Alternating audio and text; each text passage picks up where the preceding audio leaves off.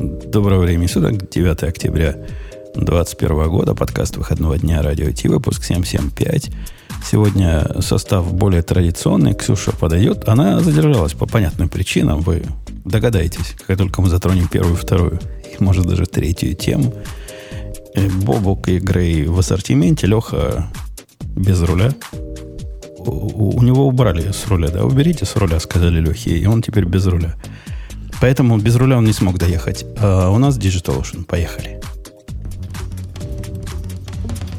Это шоу создано при поддержке Digital Ocean App Platform, новой платформы для построения современных облачных приложений. С App Platform вы можете быстро и легко строить, запускать и масштабировать как приложения, так и статические веб-сайты. Просто укажите свой GitHub репозиторий, и App Platform позаботится об остальном. Благодаря тому, что мы используем нашу собственную инфраструктуру, стоимость такого решения будет значительно ниже. App Platform построена поверх Digital Ocean Kubernetes, что позволит вам мигрировать свои приложения, полностью контролируя инфраструктуру, в том числе используя мощный API. Э, Ну что, Бобок, справедливо к прошлому выпуску сказали, что кот из дома, мыши в пляс. Что, Это- что вы там устроили без меня? По-моему, был огонь просто вообще. Почаще, мне кажется, так надо. Почаще ехать в отпуск. И хотя, хотя я был, но меня как бы и не было. Кстати, были технические причины. У меня из далеких э, заокеаний всякие лейтенси такие были. Мне их перебивать было совсем хамски. То есть приходилось бы три раза кричать «Ксюша, остановись! Ксюша, остановись!» И она с третьего раза бы услышала. Поэтому пришлось дать им идти по, по накатанному. Ну вот они и накатали. Умеют. Могут. Бобук шовинизма накатил, Ксюша не осталась в долгу. Ну, я, я тоже там подкавкнул по две стороны. Я шовинизма. Все наоборот было.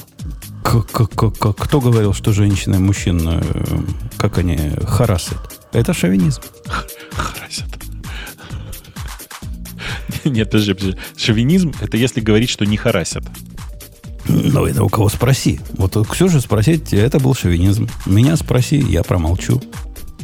Чтоб за умного сойти. А, давайте по, о том, что, о чем молчать нельзя. Поскольку такого... Я, Позора. Давно не было. я пытаюсь вспомнить, было ли вообще когда-нибудь такое. Э, было, кажется, году в 2009. Да нет. По не крайней мере, похоже. Ну, так, плюс-минус пару часов. То есть синий кит пришел и, и в, в Facebook. Синеньким. Да. Бобок, расскажи, ты про это много писал и, и знаешь, что там они наделали. Я знаю два ключевых слова BGP и DNS. По-моему, они объясняют 98% всех последних. Это не, не первый раз. Это, это просто зависит от глубины погружения. На поверхности кажется, что если какая-нибудь проблема, то это обязательно DNS. Но если копнуть поглубже, то часто оказывается, что проблема в BGP. Ну, короче, все как обычно. Эм, чуваки проанонсили, э, по сути, свою сеть э, в, BGP, исключив себя, по, сути, из э, вообще, в принципе, из списка сетей. То есть, если сильно упрощать ситуацию, то большая часть сетей Фейсбука забыла о своем существовании. И все, всем остальным тоже рассказала, что надо забыть. Э, Выглядело, мне кажется, прям максимально феерично. Ну, в смысле, что типа э, хлопок, и от Фейсбука не осталось ничего, как будто бы его и не было. Причем, знаешь, с такими прикольными последствиями. Ну, типа, э, самое, конечно, страшное, почему все решили, что проблема с DNS, потому что ушел в себя, как говорится, в смысле, схлопнулся, не только схлопнулся не просто вся сеть Фейсбука, но и вся сеть Фейсбука, в том числе NS, которые были в, от Facebook.com, которые были внутри э, тоже этого контура. То есть, типа, ты как бы пишешь, э, типа, не знаю, dig facebook.com, а тебе говорят, да нет такого домена. Вплоть до того, что твой любимый GoDaddy предлагал его купить. Хорошо бы. А хорошо бы было бы купить. Мне очень понравилось то, что Cloudflare сначала завели баг. Почему-то мы не изолвим Facebook.com. А, Было- по, был поводу, первый. Они, они на себя подумали. По, по- по поводу пропадания DNS, ну, все-то пацаны делают NS э, ну, ге- географически разнесенный в разных там э, местах и, и все вот это. У них такого не было, что ли? Или у них все места пропали? Подожди, так они же всю свою сеть опустили. Ну, то есть всю ты имеешь в виду 100%, это не то, что там кусок Ну, типа. Ну, у них же большая сеть, на самом деле. Там сколько, слэш 23 и так далее. То есть разные C-сети. Нет, в смысле, это, они, нет, это, пишешь слэш 23, это было бы прикольно, если бы они только одну сеть опустили. В реальности они развалили себе весь BGP настолько, что, в принципе, все сети Фейсбука были недоступны. Причем, ну, как бы ты понимаешь, да, и внутри тоже недоступны. А, они признаются, в чем причина? Там валенок на пульт упал. Что случилось? Ну, типа, давай так. э, судя по тому, что они рассказывают, у них есть некоторый набор внутренних инструментов, который, э, типа, ну, такой, как это, и, то, ли, то ли это веб-страничка, то ли еще что. Ну, короче, прикол тут в том, что они как бы с помощью э, специального инструмента валидируют э, валидность э, типа той, той, той новой конфигурации сети, которая делается, и типа если, если инструменту кажется, что, что все ок, то сразу ее применяют. А как бы это сказать, а в, а в реальности оказалось, что эм, в, э- в этом инструменте есть проблема, есть баг, который позволил администратору внести такие изменения, которые положили всю сеть. То есть это как бы, по сути, как, это, как, как пользователь мышкой накликал, знаешь. Ну, я- Ну ладно, я понимаю, что валидация не прошла. То есть валидация была ошибочная, но все мы программисты, все мы с багами пишем. Но первая причина была в чем? Он не тот, не тот маршрут где-то указал. Что он сделал не так? Как они э, отключили себя? Что они в BGP такого засунули, что они исчезли? Что они Слушай, опубликовали такого? Слушай, э, я не смотрел в детали того, что конкретно они опубликовали, но по сути они отозвали по, по сути всю свою сеть, понимаешь? То есть, типа, в анонсе э, как бы проанонсировалось, что сеть, которая, которая принадлежит Фейсбуку, она как бы указывает в непонятное вообще место. То есть, как бы такого маршрута до этой сети больше не существует в природе. Он не кольцевой, ничего, просто хостов больше нет. Ну, ну ладно, и, и Яндекс, похоже, похоже сделал, не? Не, не, Нет, там просто сделал. легли, э, собственно, роутеры. У- Тут все прикольнее. У Яндекса ничего не лежало, понимаешь? Э, Яндекс наружу только внутрь как бы себе про- про- проанонсировал э, неправильную конфигурацию. Э, И из-за этого образовались циклические маршруты и, или полегли роутеры. Да. А сколько у вас вре- заняло времени? Часы вы чинили это или Час. тоже сутки? Ну, До час, часа, нет, по-моему. час, ну, час, час. Час, когда Яндекс просто целиком полностью лежал. Это было давно, правда, уже, но тем не менее. А здесь же, видишь, вся красота еще заключается в том, что э, у Фейсбука же на Фейсбук завязано все. Вот сейчас будет, смотрите, сейчас будут байки из склепа в том смысле, что никто не знает, и никто не отвечает за их достоверность. Но, во-первых, А говорят, тот, что... кто мог ответить, ничего не пришла, да. Ну нет, она вот тоже не ответила. Во-первых, говорят, что внутренний чатик э, ноков э, и администраторов сети, который был внутри Фейсбука, слег, а аварийный был в Слаке. И, казалось бы, в Slack-то можно попасть. Но в Slack, куда э, они должны были попадать, авторизация через SSO самого Фейсбука. Понимаешь, да? Ну, красава, красава. Да, э, как бы это, это од- одна, одна половина истории. Вторая половина истории, которая мне очень нравится. Э, Вход в дата-центры и офисы Фейсбука по пропускам. Э, Пропуска умные, э, там не просто как бы RFID, магнитная карта, а там прямо такой ключ в, ключ в, в, в бэджике, который валидируется через специальный сервер, находящийся, разумеется, внутри контура Фейсбука. Похоже, Facebook не переживет ядерного удара по континенту, если они не пережили криворукого админа. Слушай, я думаю, что пере- они переживут удар, э, как бы уд- ядерный удар. Админ но- просто но- гораздо более сильный. Да, но радиус кривизны э, как бы у этих админов невероятно мал был. Видишь, все это еще сочетается с, тем, что в мае этого года ребята из Facebook Engineering выпустили большой красивый пост о том, как они научились в автоматическом режиме перед деплойментом тестировать BGP, э, чего раньше никто не делал, и вот у них теперь никогда не будет ошибок. Вот и накаркали, как говорится. Вот. Э, И эм, это, конечно, ну, типа, мне кажется, это не- не- невероятно смешно само по себе. Вот. Э, Но э, вообще грешно смеяться. Естественно, такие ошибки случаются со всеми. Надо, кстати, рассказать, что много лет назад один из главных, наверное, сисадминов, давайте так, один из главных админов когда-то в Яндексе, чувак, который там много всего написал, вообще это сотрудник номер два в компании, показал мне очень важный как бы прием, который я с тех пор постоянно использую. Если ты меняешь таблицу маршрутизации в, э, ну, типа, например, в IP, или давай проще, если ты, короче, настраиваешь фаервол на сервере, к которому у тебя физически нет доступа, то делается это так. Ты говоришь, типа, э, ну, команду, которая должна э, выполниться, типа там iptables, бла-бла-бла. После этого ты после этой команды ставишь точка запятой, sleep, там типа sleep 300, точка запятой, и команду, которая отменяет действие предыдущей команды, ну или просто сбрасывает весь фаервол если ты выполняешь, ну, как бы, ну, и дальше ты нажимаешь на кнопочку Enter. Если команда выполняется и все в порядке, то ты дальше снова попадаешь, ну, как бы заходишь с этим на сервер и убира, убиваешь все, что дальше должно было запуститься. Если же ты не можешь попасть на сервер, это значит, что что-то в конфигурации пошло не так, и через там 3 минуты, 3-5 минут, в смысле 5 минут, если 300 секунд, э, у тебя все эти настройки обратно откатятся или сбросятся автоматически. Ну да, это если ты правильно вот этот флаш написал, чтобы убрать твое правило. Если неправильно написал, то будет как в Фейсбуке. Ну, я на всякий случай напоминаю, что как бы, ну, нет ничего проще же. Ну, э, типа ты можешь сохранить BGP-таблицу, э, выполнить, в смысле, выполнить команду, и если команда не отработала, но ты не смог на нее попасть, загрузить обратно таблицу и проанонсить ее. Я, я, кстати, не думаю, что у них была проблема, что никто физически не мог. Э, там люди были возле серверов, я думаю, они там не говорят, вали... что нет. Говорят, что нет. нет говорят, что из-за ковида... Не любые должны быть. Конечно. Говорят, что из-за ковида все ноки, которые как бы могли что-то сделать, находились на расстоянии часов э, э доступа от э, железок реальных. Не, Там ну, будет по ну, смс-ками пересылали инструкции в итоге. Это какой-то WTF. А, слушайте, а второй вопрос интересный мне. Я, я читал про их проблемы с электроэнергией, и как объяснение того, почему они не могли это быстро поднять. То есть после отключения всего настолько упал упал расход электроэнергии, что там генераторы отдыхать стали. Я не помню, что там отдыхать, что-то отдыхать стало. И обратно, значит, включить быстро было нельзя. А иначе бы все сгорело к чертовой матери. Это ведь тоже что-то не так. То есть, если возможности подняться быстро нет, они учения там не проводят, что ли?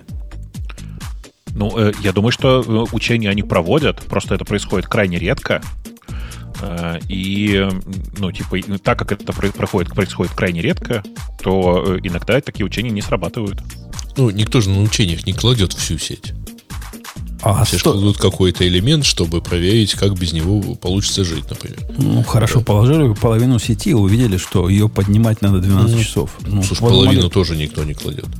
А, а надо бы. Ну, зависит от того, как, как, как выглядит э, архитектура и так далее. Ну, вот в Яндексе клали, по-моему, максимум два дата-центра одновременно. А, чтобы понять. Но при этом, опять-таки, если мы говорим о каком-то там пиковом потреблении электроэнергии при включении, то никто же не клал дата-центры. Все же клали э, все же просто от, отключали его от, от сети, сервера продолжали работать. А тут что они сделали, непонятно. А по поводу верного отключения. У меня вчера, вчера, пятница вчера была, да? да. Вчера просыпаюсь с утра, открываю email, без всяких, так сказать, инцестов. А он полный э, сообщений от э, мониторинга Амазона. Типа, проблема с волюмом, проблема, ну, штук 50, проблемы с волюмом. Захожу, думаю, что за фигня? Захожу в волюмы. И, Бобок, представь мой ужас. Я делаю рефреш, и волюмов становится меньше. Я делаю еще один рефреш, волюмов еще меньше. У меня там их несколько сотен, и вот они на глазах, прямо каунтер этот меняется. Не то, что все пропали, но процентов 30 прям пропало к тому моменту, когда я уже в полную панику э, зашел. То есть, ну, все, хакнули, правильно? Хакнули нас. Ну. И удаляют волюм. При этом, что удивительно, эти волюмы, которые удалились, они типа были приотачены к инстансам, и инстансы все работали. Хм, сказал я. Первое мое желание было взять какой-нибудь инстанс, у которого волюм пропал, перегрузить и убедиться, что все в порядке. К счастью, я себя сдержал. Пошел, открыл тикет, а у них час ожидания. Ну, я не могу час ждать.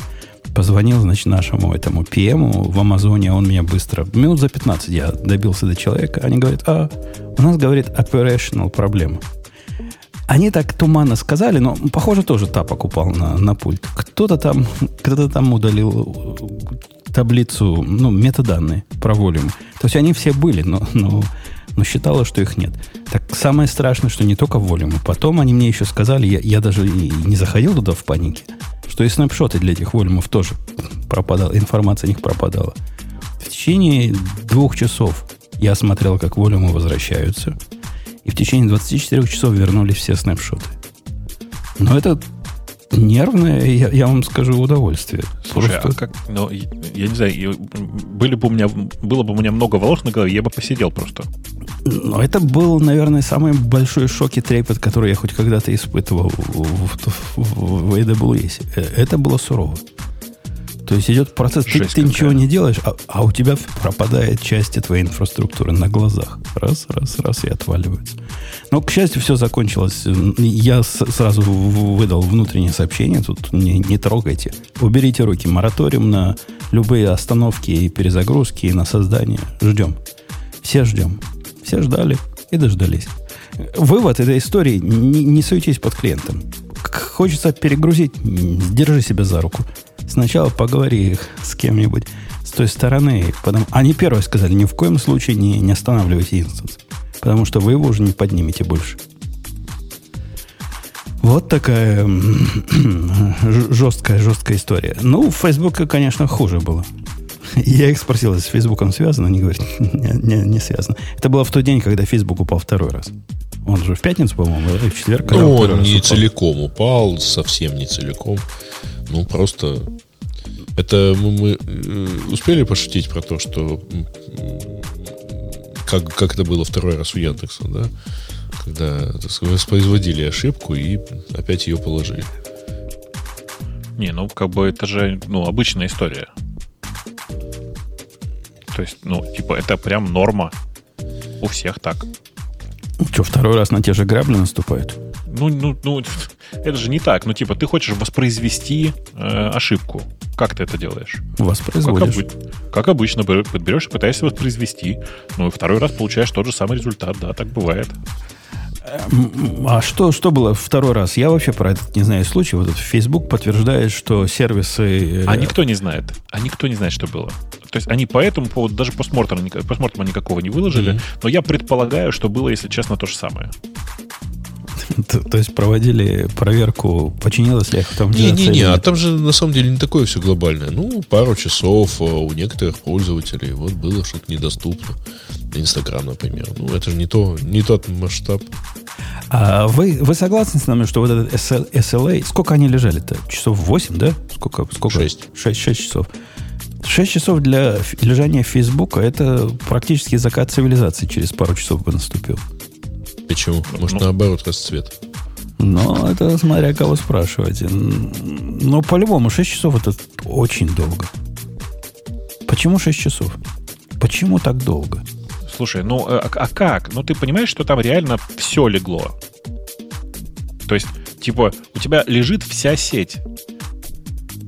То есть даже тупо на то, чтобы поднять как бы э, нужные там типа э, border gateway, в смысле вот эти вот, которые интерконнектом занимаются, и то сколько времени уйдет. Ну, я понимаю, но с другой стороны, например, у нас есть э, по контракту обязательства, вот, почему дата-центры разнесены на 500 миль, потому что если вот этот самый удар придется по одному дата-центру, мы должны во втором дата-центре поднять все за 24 часа. Я, я реально проверял. Мои плейбуки накатят практически рабочую систему часа за 4. Я, конечно, не Facebook, но у меня и такой степени автоматизации нет, как у Facebook. Ну, неужели нельзя как-то... Как а, подожди, подожди, а вот мы про какой SLA в таком случае говорим? Ну, я, я, например, э, провайдер данных или провайдер услуг, и мой заказчик говорит, если по восточному Это побережью... С тобой понятно. Нанесут, с тобой понятно. Нанесут в случае с Фейсбуком. Превентивный ядерный удар, мы должны иметь сервис в течение 24 часов, который сервится, значит, из непораженной зоны. Там реально такими словами сказано. Там а, жители готовятся. Так, так э, про тебя-то понятно. А к Фейсбуку какие претензии? То есть у Фейсбука нет никакого SLA. То есть, как, как... А кому они оказывают услуги за деньги? Ну, в общем, как бы это, это под множество сильно меньше. Э, да я думаю, гора, гораздо больше у них клиентов за деньги, чем у меня. А, ну, на самом деле, не совсем. И там, э, ну, как бы там нету обязательств э, обеспечить вот прямо вот. А ты их контракты видел, что ли? Смысле, то, ну, то есть какая-то, если какая ты имеешь в виду рекламодателей, какие-то, то... Какие-то рекламодатели соглашаются на платить деньги за сервис, у которого нет SLA вообще, да? Подожди, так, они бывает. не платят денег, если нет сервиса? Вот в чем дело. Ну, и, и, и это, это что, это, это экскьюз такой, что ли? Типа, если у вас пропал волюм в Амазоне, ну, за этот волюм вы платить не будете. Ну, наверное, и так можно было. Э, нет, не совсем. А если бы они брали бы условные там 300 долларов в месяц за то, что они показывают рекламу твоим клиентам, и тут вдруг они ее не показывают, а деньги продолжают брать, то это одно, но они так не делают. Они берут деньги, условно говоря, за каждый клик пользователя. Пользователь не кликает, деньги не списываются. Вот пользователи 6 часов не кликали, никто денег не потратил. Я, я не знаю, какие виды платных клиентов есть у Facebook. Но, например... Не, ну вот это вот по, по идее все. А другой вопрос, что э, я не уверен, Подожди, а, что все? SLA... Не, не все. Подожди, подожди. Есть же еще Workspace. Ну, типа Facebook для бизнеса. А, слушай, ты уверен, что это вообще заметный кусок бизнеса? Ну, так какая, какая разница? Он есть. Более заметный, не, просто, чем, чем мой кусок бизнеса уж точно. Просто я даже не видел возмущений по поводу того, не, ах, не, я, я конечно, видел. Я, конечно, видел. Видел, видел. В смысле, ты не, не думай так. Есть довольно много людей, которые, на самом деле, мягко говоря, были возмущены происходящим. Э, да, я, я думаю, что они как-то это дело забросают, так сказать, бесплатными купонами. Вот. А так, в общем, э, ну, в смысле, урегулирует вопрос. А, а так, в принципе-то и больше и нету. А, вот другой вопрос, там же еще один момент есть, который, по идее, бесплатный. Но ведь были недоступны и сервисы, которые использовали логин через Facebook. Ну, и, а их много. Слушай, как они меня чморят. Facebook меня взялся чморить. Причем он, он меня чморит в гугловском стиле. Прислали мне недели три назад сообщение, говорят, дорогой Умпутун, сайт э, твоего подкаста исключен из Фейсбука, потому что ты козлина полный. А для того, чтобы понять, почему ты козлина, смотри имейл, который мы прислали раньше. Естественно, никакого имейла раньше они не присылали. Это что-то по отключению от API? Я, я пошел смотреть, чего они хотят. Никакого имейла нет. Написал. К счастью, человек ответил, говорит, мы не можем на вашем сайте найти кнопку логин с Фейсбуком. Посему мы вам, значит, отключаем. Я им картинку прислал, все. Восстановили меня. Мой, значит, Apple был рассмотрен положительно. Теперь они каждую неделю мне присылают такое письмо. Говорят, мы не можем найти. Ну, ну дебилы какие-то. Я вам уже три раза посылал картинку, где найти. Они Ты не, не могут понимаешь, найти. найти не может робот, а пересматривает твой, твою апелляцию человек. А роботу птичку поставишь, что человек уже посмотрел апелляцию. Никак? Ну, вдруг ты убрал после этого, как раз доказал и убрал. Никак. В общем, С да. тебя останется, мы же тебя знаем. Конечно, я, я чисто для фана сделал все вот эти, все эти аппликаты, ну, чтобы ее не использовать. Потому, поэтому меня надо за это наказать. Бобок, тут есть такая смешная тема. Я, mm-hmm. я поначалу, когда ее добавлял, думал, это от 1 апреля. Проверил? Да нет, нормально. Называется так, уникальный метод. Как за Security SSH. Уникальный. Понимаешь? Уникальный не, не Спрятать под... его на HTTPS порту? Да, это все для слабаков. Я думал, может, они про кноки расскажут. Нет, ничего подобного. Тут более уникальный метод. Метод уникален до, до степени полной поражения головного ключи мозга. положить, что ли? А, нет. Ты, ты, ты тоже дочитал Декрона, да? Я посмотрел, да, господи, сейчас я порвусь тут. Я сейчас порвусь тут Уходя, гасите свет, да. Короче, э, уникальное предложение заключается вот в чем. Э, как вы, наверное, знаете, большая часть атак на ваши сервера происходят ночью или тогда, когда вы не видите. Поэтому есть уникальный способ резко в несколько раз снизить, э, ну, как бы, вот эту... Площадь атаки. Ну да, типа поверхность атаки как таковую. Причем, ну, сделать так, чтобы в то время, когда вы этого не замечаете и не видите, вообще не будет никаких проблем. Метод выглядит так. В 6 утра в кроне стартует SSH, в типа в 7 вечера в кроне выключается SSH. По-моему, это гениально. Я не знаю, как вам, я прям в восторге. Но у автора тут короткий рабочий день. Он в 3 часа отключает SSH. Не-не, ну он там... Не-не, ты посмотри. Автора? Ну, вот все-таки в 6 утра включает, 7 Не, не, Сереж, кроме шуток, он там в кроне в 3 часа отключает. В 3 часа, в 15 А, да, да, да. то есть... Ну, может, это раз, разные тайм-зоны, он как-то там, у него тайм-зоны не настроены ну, на сервере, ну, черт его ну, знает. Я думаю, что тут дело не в этом, а в том, что это оригинальное решение автора настолько оригинальное, что он просто в 3 часа отключает и не парится по этому поводу. Ну, вообще это дерзко, я бы сказал, да? Вот оригинальный, уникальный и дерзкий подход. Отключаем к чертовой матери SSH, потому что кому он нужен. С другой стороны, если у тебя остается какой-то ремонт, э, доступ к консоли, то может это и не так страшно. В смысле, какой-то VNC там какой-нибудь? Ну, какой-нибудь... Э, а его что же надо выключать? Какой-нибудь ILO там или еще что-нибудь такое. Блин, ILO. Слушай, как же хочется все-таки этот самый какой-нибудь э, новый микросерв. А у нас уже есть новый с тобой. Или ты не взял новый? Ты по 10 плюс имеешь в виду? Дороги, где ну да, 10... низенький, который у меня. Да, ну хочется это новый. В смысле, хочется это типа мифического 11 а лучше вообще хочется чего-нибудь на армию. Я вот думаю, если сейчас э, действительно выйдут новые э, эти самые Mac Mini с 64 гигабайтами, то надо будет взять на десктоп себе 64 гигабайтами, а этот превратить в сервер. Как тебе мысль? Да как-то я сомневаюсь по поводу его серверности, глядя на мой, который пропадает время от времени. Возможно, Куда он пропадает? Ну, я, я же рассказывал вначале, у меня пропадает Mac Mini из, из всего. Или тебя не было, когда я рассказывал? Нет, я думаю, что ты это говорил за пределами эфира, а то, что ты рассказывал за пределами эфира, не существует. А, ну пропадает, просто нету его. Ни, никак к нему не доступиться, э, не пингуется, без монитора обратно не включается. Почему Mac Mini не включается без монитора и клавиатуры? Ты можешь себе представить? Не, не могу, у меня включается нормально. Причем Wake он умеет, типа, как он называется, on LAN и все дела. Ну, он у меня почти всегда умеет, пока не ломается. А потом ломается и не умеет. И я не вижу никакой, никакого паттерна такого поведения. В логах ничего интересного нет. Смотрел, если вы... У меня тут, у, у меня тут, знаешь, как периодически у меня случаются какие-то сумасшедшие идеи. Вот, например, у меня так сложилось, что э, угол, в котором я в квартире работаю, это единственный угол, в котором нет Ethernet, и его туда очень сложно дотянуть. Поэтому у меня есть гениальная идея. Вот прям реально гениальная. Мне кажется, ты сейчас, ты сейчас оценишь. Эм, короче, проложить вместо Ethernet сюда через, э, ну, типа, через стенку просто обычный э, USB-C, э, просто очень длинный, и воткнуть его здесь в монитор. А сам этот самый, сам, сам Mac Mini воткнуть куда-нибудь поближе к маршрутизатору, там в Ethernet. Mac Mini вообще надо в стену зацементировать. О, это вообще классно будет. Как его менять только потом? Ведь же иногда, иногда же менять хочется. Да не надо менять. Найдут следующее поколение потом его труп через 50 лет. И будет а противостоять на Hacker News.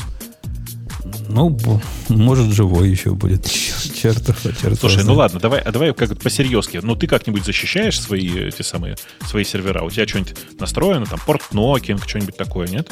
А они у меня вообще недоступны снаружи. То есть он как защищает их примерно как весь Facebook, да. С, в каком смысле? Как, то есть по, у меня они все только в том, что пошло называется интернетом сидят. Единственный порт, который выходит наружу, это порт Э, для, для VPN. Больше ничего не экспозится. Ну, подожди, это как бы понятно. Я про другое. Но все равно же у тебя SSH внутри прям торчит? Во внутреннюю сеть в твою? С, внаружи не торчит. В, внутреннюю торчит. Ну, в один из виланов. У меня тут много виланов. Вот тот, который разрешен только компьютером и доверительным устройством, там можно по SSH ходить. А остальные виланы, не, они туда никак не смогут. Не, ну ладно, хотя бы у тебя на, на вланы все разбито, и то уже как-то терпимо. Ну, ну да. Firewall, кстати, в UDP, UDM Pro, он прям, прям не фонтан, не фонтан. То есть настолько не фонтан, что я смотрю теперь на какой-то нет, как они называются, с э, PF-сенсом на железке, нет чего-то, нет знаешь, о чем я Крафт? говорю, да? Нет, нет, нет. Как же они называются-то? Нет, чего-то. Они, они стоят таких нормальных денег, но мне как-то лень этим заниматься, потому что отдельная фигня, которую отдельным образом управлять. И, в принципе, с этим фарболом я уже более-менее научился. Он такой неочевидный и опасный. Netgate. Netgate. Netgate, по-моему, да. Прав, прав Грей. Смотри, Грей прав оказался в этот раз. Я просто гуглом умею пользоваться. Ну, ты молодец. Ну, красава. Netgate крутецкая железка. То есть у них есть варианты на все случаи жизни, и, там... И это же сам PFSense, насколько я знаю, их выпускает. Или как-то лицензировано с ними. В общем, какая-то... Ну, пока не имеют прямо на сайте PFSense в разделе продукты, вот, и стоит, так сказать. Э, да. Давайте пойдем на анекдот мы обсудили. Мальчики, девочки, если вы не поняли... Наш... Девочка никак не может зайти. Она вон на YouTube почему-то попадает. What? Что? Что? Не понимаю эту нашу переписку в чате. Потому что она говорит, что вот она туда не может зайти, и у нее на, и на YouTube заходит. То есть она пишет клинфит, а заходит в YouTube? Не знаю. То есть DNS-сервера в, в Фейсбуке не дочинили. Судя по всему. Как-то у них все, все спуталось. Э, я даже не знаю, что Ксюшу посоветовать. Ну, я ей посоветовал выключить фейсбуковый VPN. Это же, очевидно, в нем проблема. На YouTube заходит. Смотри, как интересно. То есть она пишет clean fit, а он заходит на YouTube. Ну, понятно. Короче... Э, это ведь красиво. Ну, ну да, блин, сейчас нажму по Ксюшиной ссылочке, чтобы проверить, что все нормально. Нет, все нормально. Э, и вывод, вот эта, эта статья, она скорее юмористическая, то есть это не является уникальным способом защиты от SSH, если, от атак на SSH, если вдруг до вас не дошло. И это, в принципе, так себе метод. Стремный такой метод. Вот прям конкретно стремный. Не ну делайте, да. не делайте. Вдруг так. вам понадобится зайти. Не, не делайте. Хотя бы. Ну так. Ну, типа, у, у, у меня на таких железках обычно стоит портнокинг, причем портнокинг жесткий, жесткий в том смысле, что э, SSH по умолчанию выключен, и только если в него постучались, он поднимается. Ну да, но если у тебя он по крону поднимается, опускается, то стучись, не стучи, ты хоть головой стену пробей, он не поднимется. Не, ну конечно. В смысле, я к тому, что ну, выключать его по крону это совсем бред. Можно же его просто всегда держать выключенным, и только когда ты по портам постучался, тогда он поднимается. Согласен, согласен, согласен. Будет, наверное, нормальный способ, хотя я к этому, к вашему нокингу так себе отношусь. Ну. Это, это, это такое, знаешь, типа это э, способ для борьбы с собственной паранойей. Я тут недавно Это по, не, не по результатам борьбы, собствен... а для потрафи... чтобы потрафить ей. По, по результатам собственной паранойи внезапно переналил два сервера э, тупо из-за того, что э, забыл на новую машину переложить старые ключи, а они на старой машине остались, все в порядке. И долго не мог понять, какого черта меня не пускает на мои же собственные сервера. А потом оказалось, что просто ключик не подложен. Э, по поводу паранойи и, и на то, что и на старуху бывает, Поруха или проруха? Что проруха. Проруха. На эту старуху э, в моем лице была такая проруха, что я прямо... Мне стыдно признаваться в этом подкасте, но предлагаю слушателям заткнуть уши. Я, я тут trade, trade, trade, trade, trade-in, trade-on, как это, когда телефон отдаешь обратно называется? Трейдин. Да, вот это устраивал. А в Apple это выглядит так. Ты покупаешь телефон за полные э, баблосики, потом они тебе присылают специальную коробочку, в которую ты кладешь старый телефон и отсылаешь.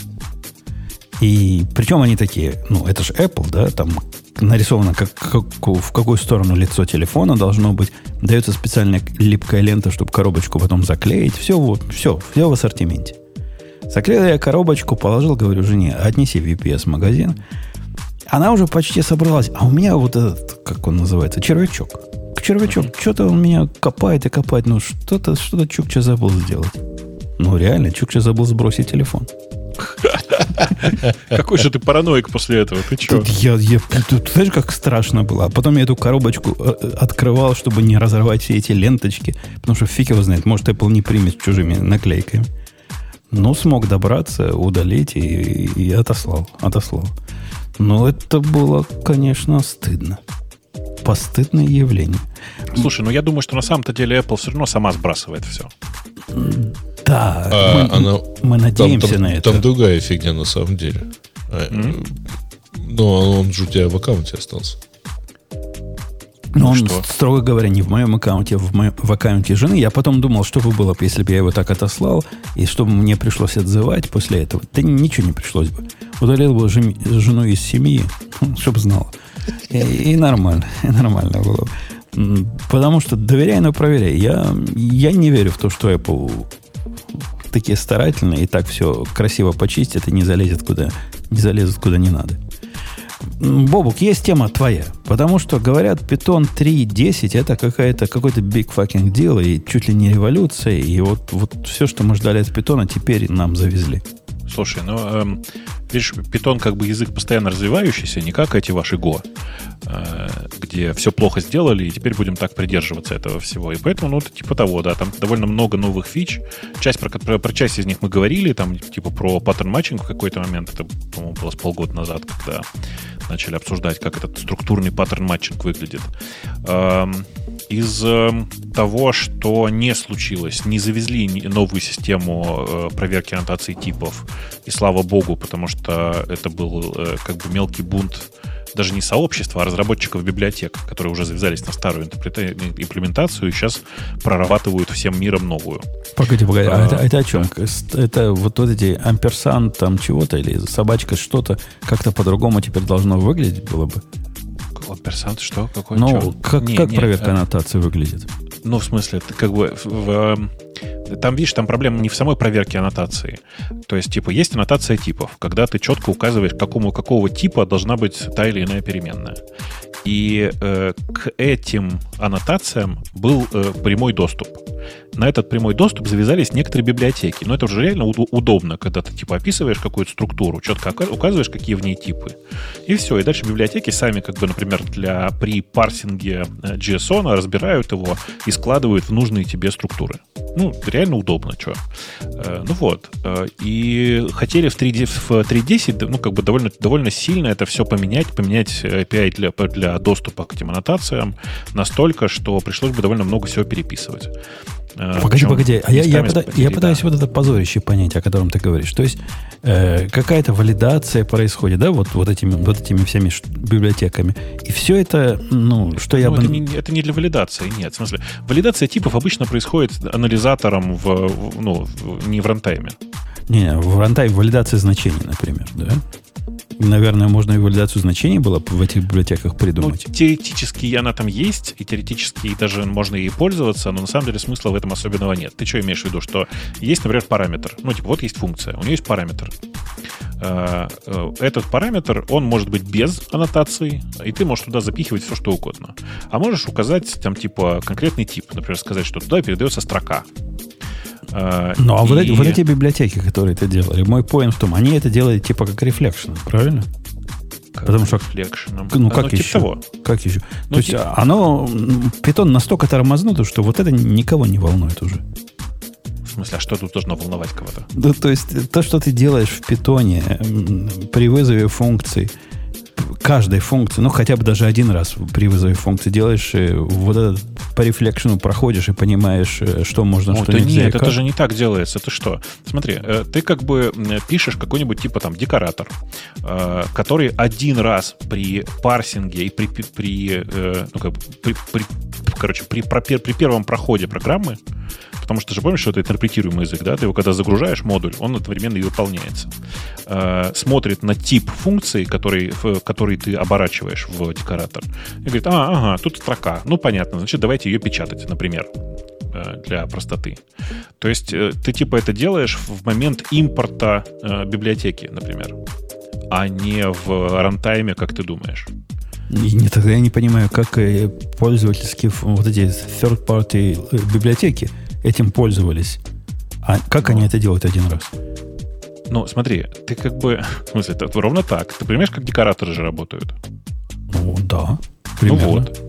А, а, я понял, что, это, что тебя смущает. То, что, э, типа, то, что в рантайме, типа, постоянно происходит обращение к... Проверка типа и обращение к нему, да? Ну да, да. И это я так, а про ну, а почему, говорю, а да. почему тебя это смущает? Это же ну, интерпретируемый язык. Ну, я, я и говорю, оно, оно, оно там все так медленно, что это уже никого не смущает. Конечно. Ну, зато весь, э, весь как бы machine learning и data science на, на этом написан, прикинь. А на вашем очень быстром Go толком ничего не происходит. Как, Удивительно, Как да? не происходит? Я, я тут столько систем на нем написал. Не происходит. не происходит. Да ну это расходишь. Как там системы? Что там? У нас искусственный интеллект на этом пишется. Понимаешь? Это же, ну, великое дело. Хорошую вещь Питон искусственно не назовут. Не назовут. Гвида Ван Россум. Ван, понимаешь? Сам, Это же как бы великий ван. человек. А Говаш кто? Хиппи неумытые. Не, ну язык, который китайцами придуман, меня не вызывает ван. Это, это же китайское имя, правильно? Ва, нет, подожди, ван это, ну, ты же понимаешь, ван это значит один. Ван это вообще говоря дворянская приставка. О, это приставка, она приставка. Но ван это просто обычная китайская имя из какого-то, прости господи, Южного Китая. Так что не, не, не, не катит ваш питон. Ну, а серьезно говоря, что, что там такого, что просто мне надо пойти и с какого-нибудь своего 3, не знаю, 8 пойти на 3.10 сразу? Почему? Почему пойти? Что будет мне? Какие ништяки? Ну, э, слушай, во-первых, все будет немножко побыстрее, э, и, ну ладно, хорошо, ощутимо побыстрее. Э, и это прям чувствуется в некоторых аспектах. В том числе, знаешь, там какие-то банальные штуки, например, работа со строками внезапно быстрее стала. Эм, появился оператор Моржика. Как ты живешь без оператора Моржика? А ты, ты там по поводу него тоже скандал какой-то был, да? Одни хотели, другие не хотели. Ну, типа, конечно, одни хотели, другие не хотели, но в конце концов он появился. А, и, ну, не то чтобы я не часто пользуюсь в реальности, но ну, функция-то такая, знаешь, типа, многим, многим нравится. А что делает, напомни, Моржик-то? Моржик? А, ну, типа, это э, присвоение внутри... Ну, типа, это, базово говоря, это присвоение внутри ифа, например. А, понял. Тебе говорят, Моржик был давно. Что ты несешь, Бубок? В смысле, в 3.9 он был. Что значит давно? Ну... Уже не-то как бы 3.8. С 3.0.9. Нет, 3.9.0. 3.9. То есть там циферки перепутали. С 3.8 говорят тебе. Что-то гонишь. Ну, с 3.8, с 3.8, неважно. А, и да нет, вы меня путаете. Ну ладно, короче, не, в, данном, в данном случае не очень важно. Важно, что если ты обновляешься с древнего питона, то тебя ждет оператор Моржика, а типа в 3.10, конечно, самая значимая штука — это ну, структурный паттерн матчинг. Он типа большой, это прям такая масштабная штука, и чтобы ее осознать, есть прямо целый написанный PEP 636, блин, я его наизусть помню, э, который про Э, ну, который туториал, на самом деле, по тому, как выглядит паттерн матчинг. И он такой прям реально супер развесистый. В смысле, что мне кажется, что такого развесистого я, я давно не видел. Там, наверное, вот в Руби в, в предпоследнем такое, в, в таком виде завезли. Э, похожим в чем-то. Но как бы понятно, с чего они его списывали во многом. С, с этого же Пепа, он тоже старый. Позапрошлогодний он. А, ну, главный это вопрос. Э, Какой? Ответ на него будет, я надеюсь, да. Вот те, вот те питоновские штуки, которые я в свое время э, с болью, кровью и такой-то матерью перенес с ветки 2 на ветку 3, мне ведь не надо будет еще раз переносить куда-нибудь? Нет, там, если, если ты не пользовался, э, если ты, короче, у тебя модуль написано не носи, то там ничего такого не поменялось. Не, не, То есть, типа, Бог, все... Бог миловал, ничего на нет. Ну, тогда все будет работать. Тогда все будет работать. Okay. Хотя я бы на твоем месте, конечно, сейчас как бы э, типы расставил и э, прошелся бы пару раз с разными валидаторами для того, чтобы посмотреть на то, как это работает. А, у меня, у меня был подход такой, рабочий-крестьянский. Я скрипты свои, которые я уже с трудом помню, чего они делают и как работают, загрузил в, в PyCharm, ага. а он прямо разных подсказок рассказал, что здесь надо так делать. Почти все само сделало. Они небольшие, конечно, скрипты, но там на, на три страницы самый большой, на четыре страницы самый большой был. Но, в принципе, не так болезненно перешел я на третий питон, как мне э, виделось. Да, я думаю, что на самом деле нужно было просто написать, э, ну, знаешь, да, что вместе с питоном поставляется такой скрипт, который называется 2 to 3. Да, но я, я не верю в эти штуки. Вот я как-то зря. Не, Он, не верю. Ну, он прям хорошо работает. Прям чисто, чисто и эффективно работает. А мне пришлось как, какие-то из твоих любимых библиотек на другие библиотеки заменить. Из того, что ты мне когда-то советовал, в, третьем питоне уже не работало, и мне пришлось... Я не помню, что именно.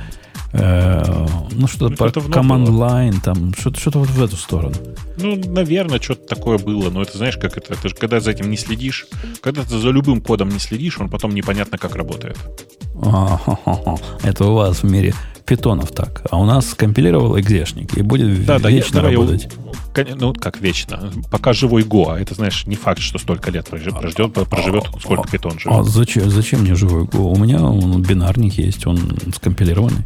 Да-да-да. Под какую операционную систему? Под докер. Да-да. И потом докер в Куему у тебя будет на, на суперсовременных гипервиртуальных компьютерах работать. Да, будет эмулировать вот этот давно забытый Intel уже, поскольку я имидж только для Intel там собрал в, какой-то, в каком-то далеком прошлом. Так, так все и будет, точно. Да. Прикинь, вот реально, как я, я прям в ужасе. Э, я не помню того момента, когда появился питон, но, но то, что ему в этом году был тридцатник, ты помнишь, да?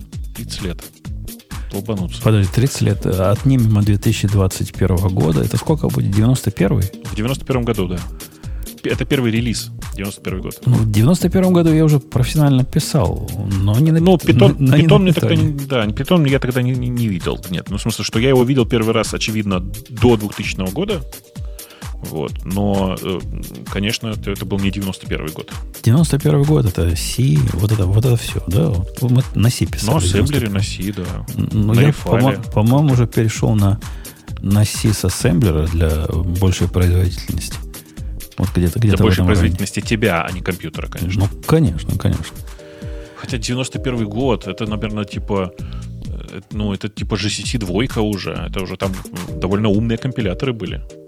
Ну, это у вас умные компиляторы под, под всякие стандартные платформы. У меня и платформа была, под которую я писал RAD-C. Помнишь RAD-C? Да, RAD-C, да. Вот его дал Орлу, он из книжечки набрал, потом я руками все починил, что, что неправильно. Потом допилил, чего не хватало, и получился нормальный компайлер. Работали потом на нем года три еще. Пока я в 94 году не уехал. Э, окей, окей. Ну что, 91 прошли, Python 3.10 прошли. Ксюша все еще пытается с э, YouTube бороться. Это как какой-то заговор э, Гугла против Фейсбука, я подозреваю. Они, они явно не хотят Ксюшу пускать сюда, чтобы она сказала всю правду, что было не так с Facebook. О, о сексизме и носках. А спросите ее там, как, что, может ей помочь чем-то? Um, ну, да, вы, вы там в чате, кто сидит, попробуйте как-то э, Ксении, чуть не сказал Анатольевне, э, Ксении помочь. Э, дурацкая привычка иногда обращаться к людям по имени отчеству, потом какие-то неправильные отчества. Я даже не понимаю, откуда оно у тебя взялось. Ксения Анатольевна? Нет, привычка. А, действительно, откуда же она могла взяться-то? А, да, слушай, а как то Жень, слушай, скажи, пожалуйста, а ты, ты же так и сидишь на докере, да? Ты на Podman не смотрел? Ну, почему не смотрел? Смотрел, у меня он даже установлен на, на этом компьютере, я его пробовал. Я на него пос- начал смотреть внимательно, когда они стали типа док- докер компост поддерживать. Ну, типа, когда появился Podman компост, ты имеешь Ну да, ну да. Слушай, но ведь в нем на самом-то деле нет никакого смысла. В Podman композе, в смысле. Почему? Ну, ты, ты понимаешь, что в подмане есть поды? Нет. Нет? Не знаешь, что это такое? Нет. Значит, я, подман, я подман да. вот как использую. Я сделал алиас докер, равня, подман равняется, докер равняется подман, попробовал, ну, как они рекомендуют у себя. И более или менее плюс-минус так работало, но не настолько хорошо и совместимо, чтобы меня это убедило. Э, смотри, значит, во-первых, он и не должен быть совместимым. Это все-таки параллельная реальность такая. Ну, то есть, типа, она по большей части совместима, но не так, чтобы на 100%. Значит, в чем фишка подмана? В том, что у него есть э, поды. Под — это как раз та штука, которую ты обычно делаешь докер-композом, но только под. Она, э, ну, типа, это набор Э, набор как бы контейнеров, которые запускаются вместе, как-то друг с другом взаимодействуют по какой-то схеме, там типа экспозят там порты друг дружки и, ну, и работают в общей, в общей структуре и все такое. Просто в отличие от докера, в котором все создается докер-композом, в случае с подманом все проще. Ты как бы пишешь там подман под create, э, ну, даешь название какое-то. Потом, когда ты запускаешь контейнеры по очереди, ты говоришь, а запусти-ка ты их вот в том поде, который я только что создал. И как бы так ты ну, набираешь нужный тебе набор э, э, контейнеров. Да? Ну, а погоди, а, а как этого, это сделать да. as, as a code? Я хочу as a code сделать. Ну, То так есть, чтобы, это слушай меня, пожалуйста. Чтобы яму сначала... какой-то был хочу. Да, конечно. А после этого ты говоришь, а сделай ко мне, пожалуйста, типа, проэкспортируй ко мне эту поду в YAML. И он тебе ее экспортирует прямо, в, причем не просто в YAML, он тебе ее экспортирует прямо в формат э, э, пода от Kubernetes. То есть, если ты вдруг потом захочешь его деплоить в Kubernetes, у тебя будет все готово. Но, в принципе, в этом нет необходимости, потому что тот же самый подман умеет, типа, заплеить, ну, типа, запустить ровно этот самый под. Сейчас я покажу какой-нибудь, какой, какой у меня тут где-то вот под какой-то открыт. Не, ну, теоретически типа... это интересно, но а, а зачем? То есть ты, Слушай, ты, это, ты чего, какую проблему решил? Э, какую проблему я для себя решил? Э, ну, во-первых, э, я хотел давным-давно типа отказаться от рутового докера, в смысле, который под руту, от рута работает. И, собственно, эту проблему я для себя решал. Я знаю, что в докере сейчас можно рутлес. Откройте это для себя рутлес да. докер. Да-да-да. Ну, типа, просто, видишь, если уж переходить, то хотелось переходить. Это с одной стороны. С другой стороны, у меня есть важный для тебя аргумент. Ты понимаешь, что подман — это настоящий, как бы, приличный enterprise, за ним Red Hat стоит, а докер ваш — это что?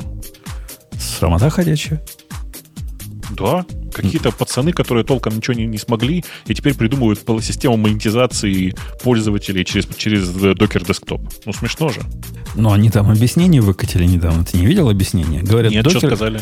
Говорят, если вы думаете, что Docker Desktop это просто э, килограмм свежего меха и кусок мяса, так вы ошибаетесь. Это не просто UI. Пишут они, это вот, и, и там длинная статья, что это еще. Это, ну, это кролики это не только ценный мех. Мы да, все помним это. Да, ну, да. Вот. Поэтому платить. Ну, оно, оно действительно, подман. Я, я первый раз подман увидел в реальной жизни. Знаешь где, да? Где? Ну, в Red Unify. Ага. Unify, а там подман? Unify OS бежит подманом весь.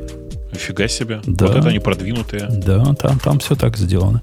И, в общем, оно работает. Конечно, есть какая-то привлекательность в том, что у тебя нет основного вот этого процесса, который по умолчанию бежит под рутом. Э, как, он не докер D сейчас называется, контейнер D, по-моему. И каждый сам, сам, себе, э, сам себе начальник. В этом, конечно, есть какой-то прикол. Ну, пускать это в реальной жизни как-то стрёмно. Я еще слыхал, у них там проблемы с э, армами и со всем с этим. Как-то они в эту сторону не допилили ну, еще. Видишь, у, у меня так устроена разработка моя, что у меня все равно везде торчит мой э, интелловый компьютер, в смысле интелловый мини-сервер, на котором я работаю на самом-то деле. Вот, а все остальное это для меня все-таки такие, ну, типа, гуевые запускалки терминалов. Ну вот. Э, но в целом подман из Брюс прямо сейчас уже работает. Он не очень комфортно работает на армии, потому что, э, ну, работает через QEMU. Это, знаешь, как бы, ну, такое. QEMU все-таки отвратительная программа. В смысле, она отвратительная по идеологическим причинам, а не потому, что плохо написано. Э, для меня-то подман привлекателен вот в первую очередь вот этим, тем, что я генерю и ну, работаю, по сути, с э, подой в термины Kubernetes, просто не разворачивая у себя даже мини-куба. Он как бы не нужен. Ты просто как бы работаешь прямо из подмана и получаешь предсказуемо тот же самый результат, который мне и нужен был э, для того, чтобы э, все делать с, в кубе потом. No, ну, по, по, поработал, а потом раз в продакшн куб, куб закинул, и все. Поскольку мне нет такой необходимости в продакшн куб закидывать чего-то, поэтому меня это мало волнует, и я, пожалуй, пока на... А сейчас же вышел вот этот докер композ, который, ну, внутри докера, ты в курсе, да? да? Он, он приятный. Я тоже с ним поигрался, да. Он приятный тем, что он использует BuildX. Э, вот, как и Подман, кстати, использует BuildX. Э, и, ну, как бы это очень здорово, но я прямо отказался от композа совсем. Э, и больше того, я, в принципе, и собираю это все не, не самим Подманом и не докером. Я в какой-то момент внезапно перешел на Earthly. Ты же видел Earthly? Видел, ты, ты, ты показывал, да. Да, да. Он довольно забавный сам по себе, и у него, ну, типа, очень много правильных таких штук, ну, которые, то есть это как бы, действительно, они сделали штуку, в которой которой, э, как они пишут, докер поженили с мейкфайлами. И, ну, типа, что-то в этом есть такое, когда у тебя описана секция, в которой у тебя что-то поработало, поработало, потом сформировал артефакт, и вот этот артефакт прямо здесь у тебя лежит, и ты можешь с ним сделать что захочешь например, типа в другой контейнер переложить и э, там что-нибудь еще с ним поделать. В этом что-то такое есть, не знаю, прям приятное. Ну, это кроме того, что кэширование начинает совсем по-другому работать, совсем иначе работать. И там, типа, в каком-нибудь э, в гитхабовских экшенах ты больше не возишься с их собственным кэшированием, потому что все сильно проще. Вот у тебя здесь лежит э, нужный тебе кусок артефактов. А, наши слушатели в курсе, я тут открывал целый конкурс по названию домена, и какой-то мне домен посоветовали купить э, для того, чтобы начать думать над CI-системой и вообще системой сборки, которая вот как твой Орфи, только лучше. Ну, проще. То, лучше, только значит проще. Я не помню, как домен мне посоветовали. Скажите, CI там чего-то было. CI, я не помню, но я его уже купил. То есть самое главное сделано. Домен есть, теперь надо придумать, как, как все это собирается с минимальными усилиями, чтобы было переносимо и похоже было на Ну, как будто бы это докер композ или что-то в этом роде. То есть ваш Орфи, он, я видел, как оно работает, он такой, своя собственная версия, которая в себя включает элементы э, композа, по-моему, да? Ну, там композа конкретно нет. Э, ну, это иде- именно... Иде- да. Идеологически так. Как будто бы это композ, только на другом ямле как будто бы это композ. Видишь, композ, он все-таки наоборот. Типа, композ нужен для чего? Чтобы, э, типа, чтобы ранить что-то, да, чтобы запускать в смысле. А Earthly, он скорее, он наоборот, он на этапе билда больше всего пригождается. Ну, ну вот, и, ты, ты понимаешь, цимис в том, я, я что хочу придумать? Я хочу придумать, как сделать так compose, так его расширить, так в него что-то заинжектить, что надо, чтобы его можно пользовать как build -тулзу. И ага. наверняка в эту сторону я уже почти все придумал. Ну, там есть некоторые проблемы, как volume ы там в, в runtime е для, для build а. Но все это, все это решается. Время найду и решу. Ну, как сказал, ну, а, домен а, уже есть, все, все остальное. Это самое важное, да. А ты собираешься как делать? Ты собираешься э, запускать команд-лайновый докер в процессе или все-таки через, через э, BuildX все будешь делать? Да это, собственно, не так, чтобы и важно. Скорее всего, через билдексы буду делать. И все. В смысле, просто, ну, нет, это кому как. У меня, видишь, идеологическая борьба с докером, с бинарником докера происходит. У меня на моей машине его просто нет. А, а с билдексом это, мне кажется, очень богато будет. Я прям с удовольствием бы такое попользовал. Действительно, потому что, ну, типа, мне нравится вообще сам подход э, единого файла, в котором лежит все. И в этом смысле меня, конечно, немножко расстраивает, что э, я не могу в, внутри файла прописать все, что мне нужно для того, чтобы стартовать все нужные мне поды так, как мне нужно. И приходится, видишь, отдельно генерить файлик для, ну, для всего, для старта. А если бы это все совместилось в одном файле, я бы, конечно, с удовольствием. Да-да, меня, собственно, подвинуло на вот это. С одной стороны, ну, что там скрывать? Нелогичность и кривоватость э, actions – а уж они нелогичные, кривоваты. Мы к ним уже привыкли со временем. Это, это, это факт. Но они нелогичные и кривоваты, с одной стороны. С другой стороны, дрон, который я э, люблю и уважаю, он как-то не в ту сторону развивается после того, как его купили. А ты Circle CI смотрел же, да? Circle CI смотрел, тоже мне не показался он привлекательным вот с точки зрения. Моя цель добиться именно того, что ты сказал. Чтобы у меня был файл, который с точки зрения докер композа был бы валидный докер композ. Я мог бы им раз и поднять все, что мне надо. И тем же самым файлом я мог построить все, что мне надо. Вот такая, такая, такой типа CI. Я вовсе не замахиваюсь на то, как его там оформить. Это уже дело десятое потом будет. Но чтобы он, чтобы можно было и собирать довольно сложные э, пайплайны, и деплоить при помощи него, и запускать. Это был огонь. И чувствуется, что ну, оно делается. И прям, в смысле, у тебя в голове прямо ну, делается, да? Да, в голове есть уже картинка, как это пред... А на что ты смотрел? На что еще посмотреть, кроме там, типа, Circle а и дрона? Кроме... Я смотрел на... Как он называется? Такой есть модный. На, на, тоже на Си называется.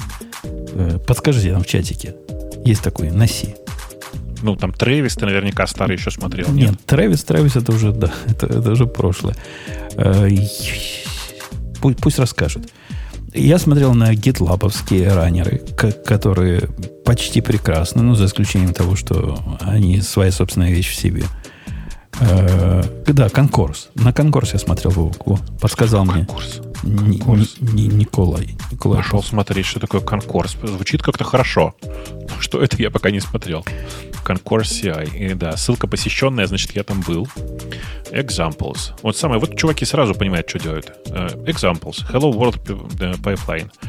Uh, job, job, simple task, бла-бла-бла. Угу. Ну, слушай, ну это чудесно же. Вот они хорошо же делают.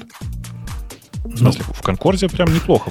А, Что-нибудь более а, сложное надо посмотреть. Apache End нам советует. Ну, это тоже, конечно, огонь. Но Спасибо, да. Не тут, не тут огонь, это огонь. У меня агония. Угу.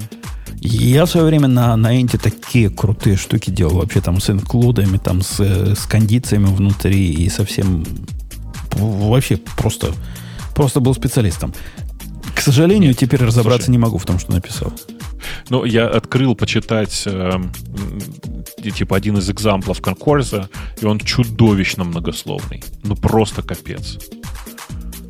Ну, ну, короче, так нельзя, ребята что-нибудь, я, я, я чувствую что-нибудь простое. И я люблю, чтобы попроще было. Оно не будет покрывать 100% всех pipeline use case ов, но будет покрывать там 95%. Ну вот я хочу, знаешь, типа ну, каких-то таких странных вещей. Типа, вот хочется, чтобы как акт было в каком-то смысле. В смысле, чтобы как GitHub Actions, только запускающийся локально. Чтобы можно было запускать локально. Эм, хочется, чтобы была аккуратная работа с секретами. Тут я в тебя верю, что как бы ты все, все сделаешь правильно. Э, ну и всякие такие штуки, которые, казалось бы, вроде бы очевидные, но почему-то везде сделаны через, через одно место. Но у меня будет local first, типа, в отличие от этого cloud first, ну, как у всех. У меня будет local first. И, ну, вот, и будет вот эти API, чуваки, которые, да, вот эти чуваки, которые Earthly, они тоже local first, понимаешь? А поскольку будет API expose, то задача для UI девелопера будет к этому прикрутить API. И, все дела. Ну, в смысле, UI прикрутить к, к этому API. Э, Ксюша так и не вернулась к нам. Смотрю, какие у нее проблемы. Суровые проблемы. Да, о, о, я, Ксюша, ты как вот этот самый, не, не при тебе будет сказано, которого... Да, голос пришло. Помянешь, он появляется. Я только начал тут грустить, что где Ксения, где Ксения? Неужели заговор Ютуба против Фейсбука достиг вот таких масштабов, что не пускает вас? Только на YouTube. Только на YouTube. А при чем тут YouTube-то? Боже Нет, мой, ну... Ксюша, во что ты говоришь? Вот куда-то не туда. Так причем у меня все нормально стоит. Этот дурацкий фит наш. О, вот сейчас о, вот так норм. Вот так да. норм. Починила. Угу. Что бы угу. ты ни сделала, Конечно. не меняй. Молодец. Так я знаю, я это просто этот негодяйский этот не то подхватил. Говорит, я вот все честно подхватил. Вот, а подхватил не то. Не... Э, да, я не знаю, что было. Я, э, как обычно, пробовали ли вы это перезагрузить. Перезагрузила и помогло. Причем я отключила давно уже VPN-то и как бы не знаю. Ну, это, я надеюсь, что ты поняла, что это шутка была. Я думаю, дело не в VPN. Слушай, а... нет, бывает что? такое, что... Ну, в смысле, бывает, что VPN как-то влияет на это. То есть он сам, например, полуработает. Ну, особенно такой, знаешь, ты включил VPN, потом закрыл ноутбук, а потом открыл ноутбук, а, и он там, типа, как-то через пень-колоду пытался так, вот почему Facebook лежал. Ксюша ноутбук закрыла. Слушайте, как я страдал. Типа того, Пом- да. Помните, я вам рассказывал уже в прошлом подкасте, как я страдал Chromecast в, в Мексике. Я специальное исследование провел в последний день, можно ли это побороть. А нельзя. Это побороть нельзя. Chromecast, он разрешает всем на тебя кастить в твоей локальной сети. То бишь, если вы берете с собой мальчики и девочки Chromecast в отель, то делайте, как Бобок велел. Возьмите с собой еще походный раутер, который поднимет свою локальную сетку. А иначе вам будут все китайцы в округе свои... Я такие фотки видел, Бобок, китайские. Потому что у них такое порно китайское особое. Что там такое было-то? Тут я, Ксюша, не могу. О, ничего себе. Там, там было, да, очень-очень все по-китайски. Что-то про женщин, видимо. Тут мы так с женой голову повернули. О, и так можно было. Ну, много нового узнали. А я не знаю, специально, они, специально они вот это все посылали нам, или это подхватывало их телефон? Ну, слушай, из жалости, я думаю, это ты на себя посмотри. Ну, ну который десяток лет до сих пор таких вещей не видел. Ну. Не-не, Жень, конечно, конечно, я знаю, как у них это происходит реально. Э, просто, ну, все телевизоры же одинаковые, как известно. И участие из них э, просто, ну, привычка все посылать через Chromecast. Э, и, собственно, они так и делают часто. В смысле, я про китайцев сейчас. В смысле, это не национальная особенность такая. У них много хромкастов в стране, и, устро... и типа, почти каждый телевизор умеет принимать хромкаст. Поэтому они на автомате шлют, э, ожидая, что ну вот первый попавшийся, наверное, наш. То есть они видят Умпутун хромкаст и думают, ну да, это, наверное, наш. Ну так он же в гостинице, ты же понимаешь? Ну да, ну да. А когда он не хромкастит на, на телевизор, они с упорством полнейшего шизофреника повторяют это и повторяют. Я ведь отключал каждый раз Escape, там у себя нажимал на клавиатуре. Так ты понимаешь, что, что они дальше нажимали? Нажимали там на телевизоре кнопку «Переключить источник», типа другой source, и снова пытались посылать. Ну, ты же понимаешь, что у них на телевизоре в этот момент ничего не происходит? Очень упорные. А одно, одной ночью я забыл телевизор выключить. И Слушай, ну их же там много. Ну, вокруг нашей комнаты оказалось как-то подозрительно много. Я живем их так не видел. Не то, чтобы они там тусовались. Там в основном американцы были. А то все, все видео, что мне приходили, были на китайском языке. Ну, как бы, я не удивлен, понимаешь? Ну, реально, просто в Китае очень много людей, которые умеют хорошо пользоваться хромкастом. В Штатах большая часть людей хромкастом пользоваться не умеют. Оказалось, я не умею. Я, я не знал, что он настолько открыт. Это ведь даже удивительно, что на любой Chromecast в локальной сети нет никакого способа ограничить его. То есть вообще нет. Никак. Вот есть, и ты этот способ с собой привез. Роутер втыкаешь туда, и что, все. Конечно. И если Кстати, бы я его привез с собой, то, то да. Ты, ты ездил я, без роутера куда-то? Я как лошара поехал тогда. Ну, ты заказал бы сразу же прям туда тогда в гостиницу доставку, да и все. В Мексике. Они, ты думаешь, а такие слова знают? Раутер, думаешь, умеют? Я думаю, что Но там... Amazon-то там есть. Та, там в основном вот эти шляпы соломенные. Вот это они могут, да. Слушай, да там Amazon работает. Да ладно. Та, там YouTube TV не работает. Говорит, ваша страна не подходит. Это другая проблема. Что такое YouTube TV? Простите. Ну, YouTube TV. Блин, замена вот э, этих, этих спутников каналов. и всего прочего. А, не господи, совсем спутников. Почему не совсем э, спутников? И спутников а вот, тоже, да. Э, Женя, Женя, вот понимаешь, а вот был бы у тебя роутер с собой, не было бы проблем. У тебя на роутере включен VPN до дома, а определяет он, в какой то стране находишься по IP. Да, конечно, конечно. Задним томом все крепки. Но ну, не хватило заднего. Ну, прости, дурака. Ну, заведи передний. Будем. Я, я втор... Зачем тебе вообще на отпуске вот это все? Ты от... едешь отдыхать, ходить в ресторан, как ты там писал, э, я не знаю, на море купаться, на хайке ходить. После этого вообще не должно быть ни до Ютуба, ни до ТВ, просто бум спать. Представь, возвращаюсь я после целого дня. Сначала я ездил на этих оффродах, э, на этих мотоциклах четырехколесных. Потом поехал на какой-то пляж. Потом полежал до полного... Квадроцикл ты имеешь в виду? Ты это название не мог вспомнить. А, а это разве квадроцикл, который на четырех колесах ну, мотоцикл? Который на четырех, да. Ну, ну квадроцикл. Ну, квадро, квадро, да. Слушай, он такой бобук стрёмный был, мотоцикл. Это как мотоцикл, который только на первой скорости ездит. Ну, это тебе просто достался плохой квадроцикл. Есть, знаешь, очень бодрые. Не, он нормальный был, он бодрый был, но у него из скоростей была только первая, судя по всему. Да не, там вариатор, наверное. Ну, а, ощущается, знаешь, чуть отпустишь, там, там даже не, не ручка это управляется, а таким, такой штучка, которая пальцем большим надо нажимать. Такой ага. рычажок. Ужас. И, во-первых, палец отваливается. Просто реально отваливается палец, потому что ну, чувствительность у нее там такая, как, как у ручки на первой скорости. А во-вторых, ее чуть отпустишь, он дергает тебя. У, ужас, ужас был. Но, но по песку было очень круто ехать как, как по, я не знаю, как по льду ездит по песку. Вот эта штука. Ее так носит со стороны в сторону. Так вот, Ксюша, после всего этого я возвращаюсь в номер. Без задних ног. Ног. Что мне сделать, кроме как телевизор включить, чтобы расслабиться после спать. тяжелого отпуска? Я не, я не люблю спать до, до двух часов. А там все рестораны в честь э, ковида закрываются, по-моему, в полночь. Включая бары. То есть пришли в бары, там в баре мальчик на пианино поиграл, нас развлек. И, и вот что два часа еще делать? Ну вот, вот и включал. Так что была причина. Все, ковид Подожди, виноват. А ты вот, вот, вот на своих квадроциклах после обеда, что ли, ездишь? Я просто думаю, если ты в 7 встанешь, то в 12 ты уже будешь без задних ног. Какой 7? 7? Я, 7 для меня это ночь. Не, я вставал в 9. Мы поехали, по-моему, на квадроциклах с 11 кататься, там часа 3 это занимало. Пока доехали, пока вернулись, еще потом на море пошли, потом в бассейне полежали, потом поели, попили. Ну, и день прошел. Так, ну, так это снова... А зачем тебе хромкаст, непонятно. Ну, как-то расслабиться. Расслаб... То есть вот это все тебя не расслабило? Ты, ты поддержала бы этот квадроцикл. А он еще такой горячий. Там двигатель на 500 cc, представляешь, да, как в, в слабых этих самых Харлеях.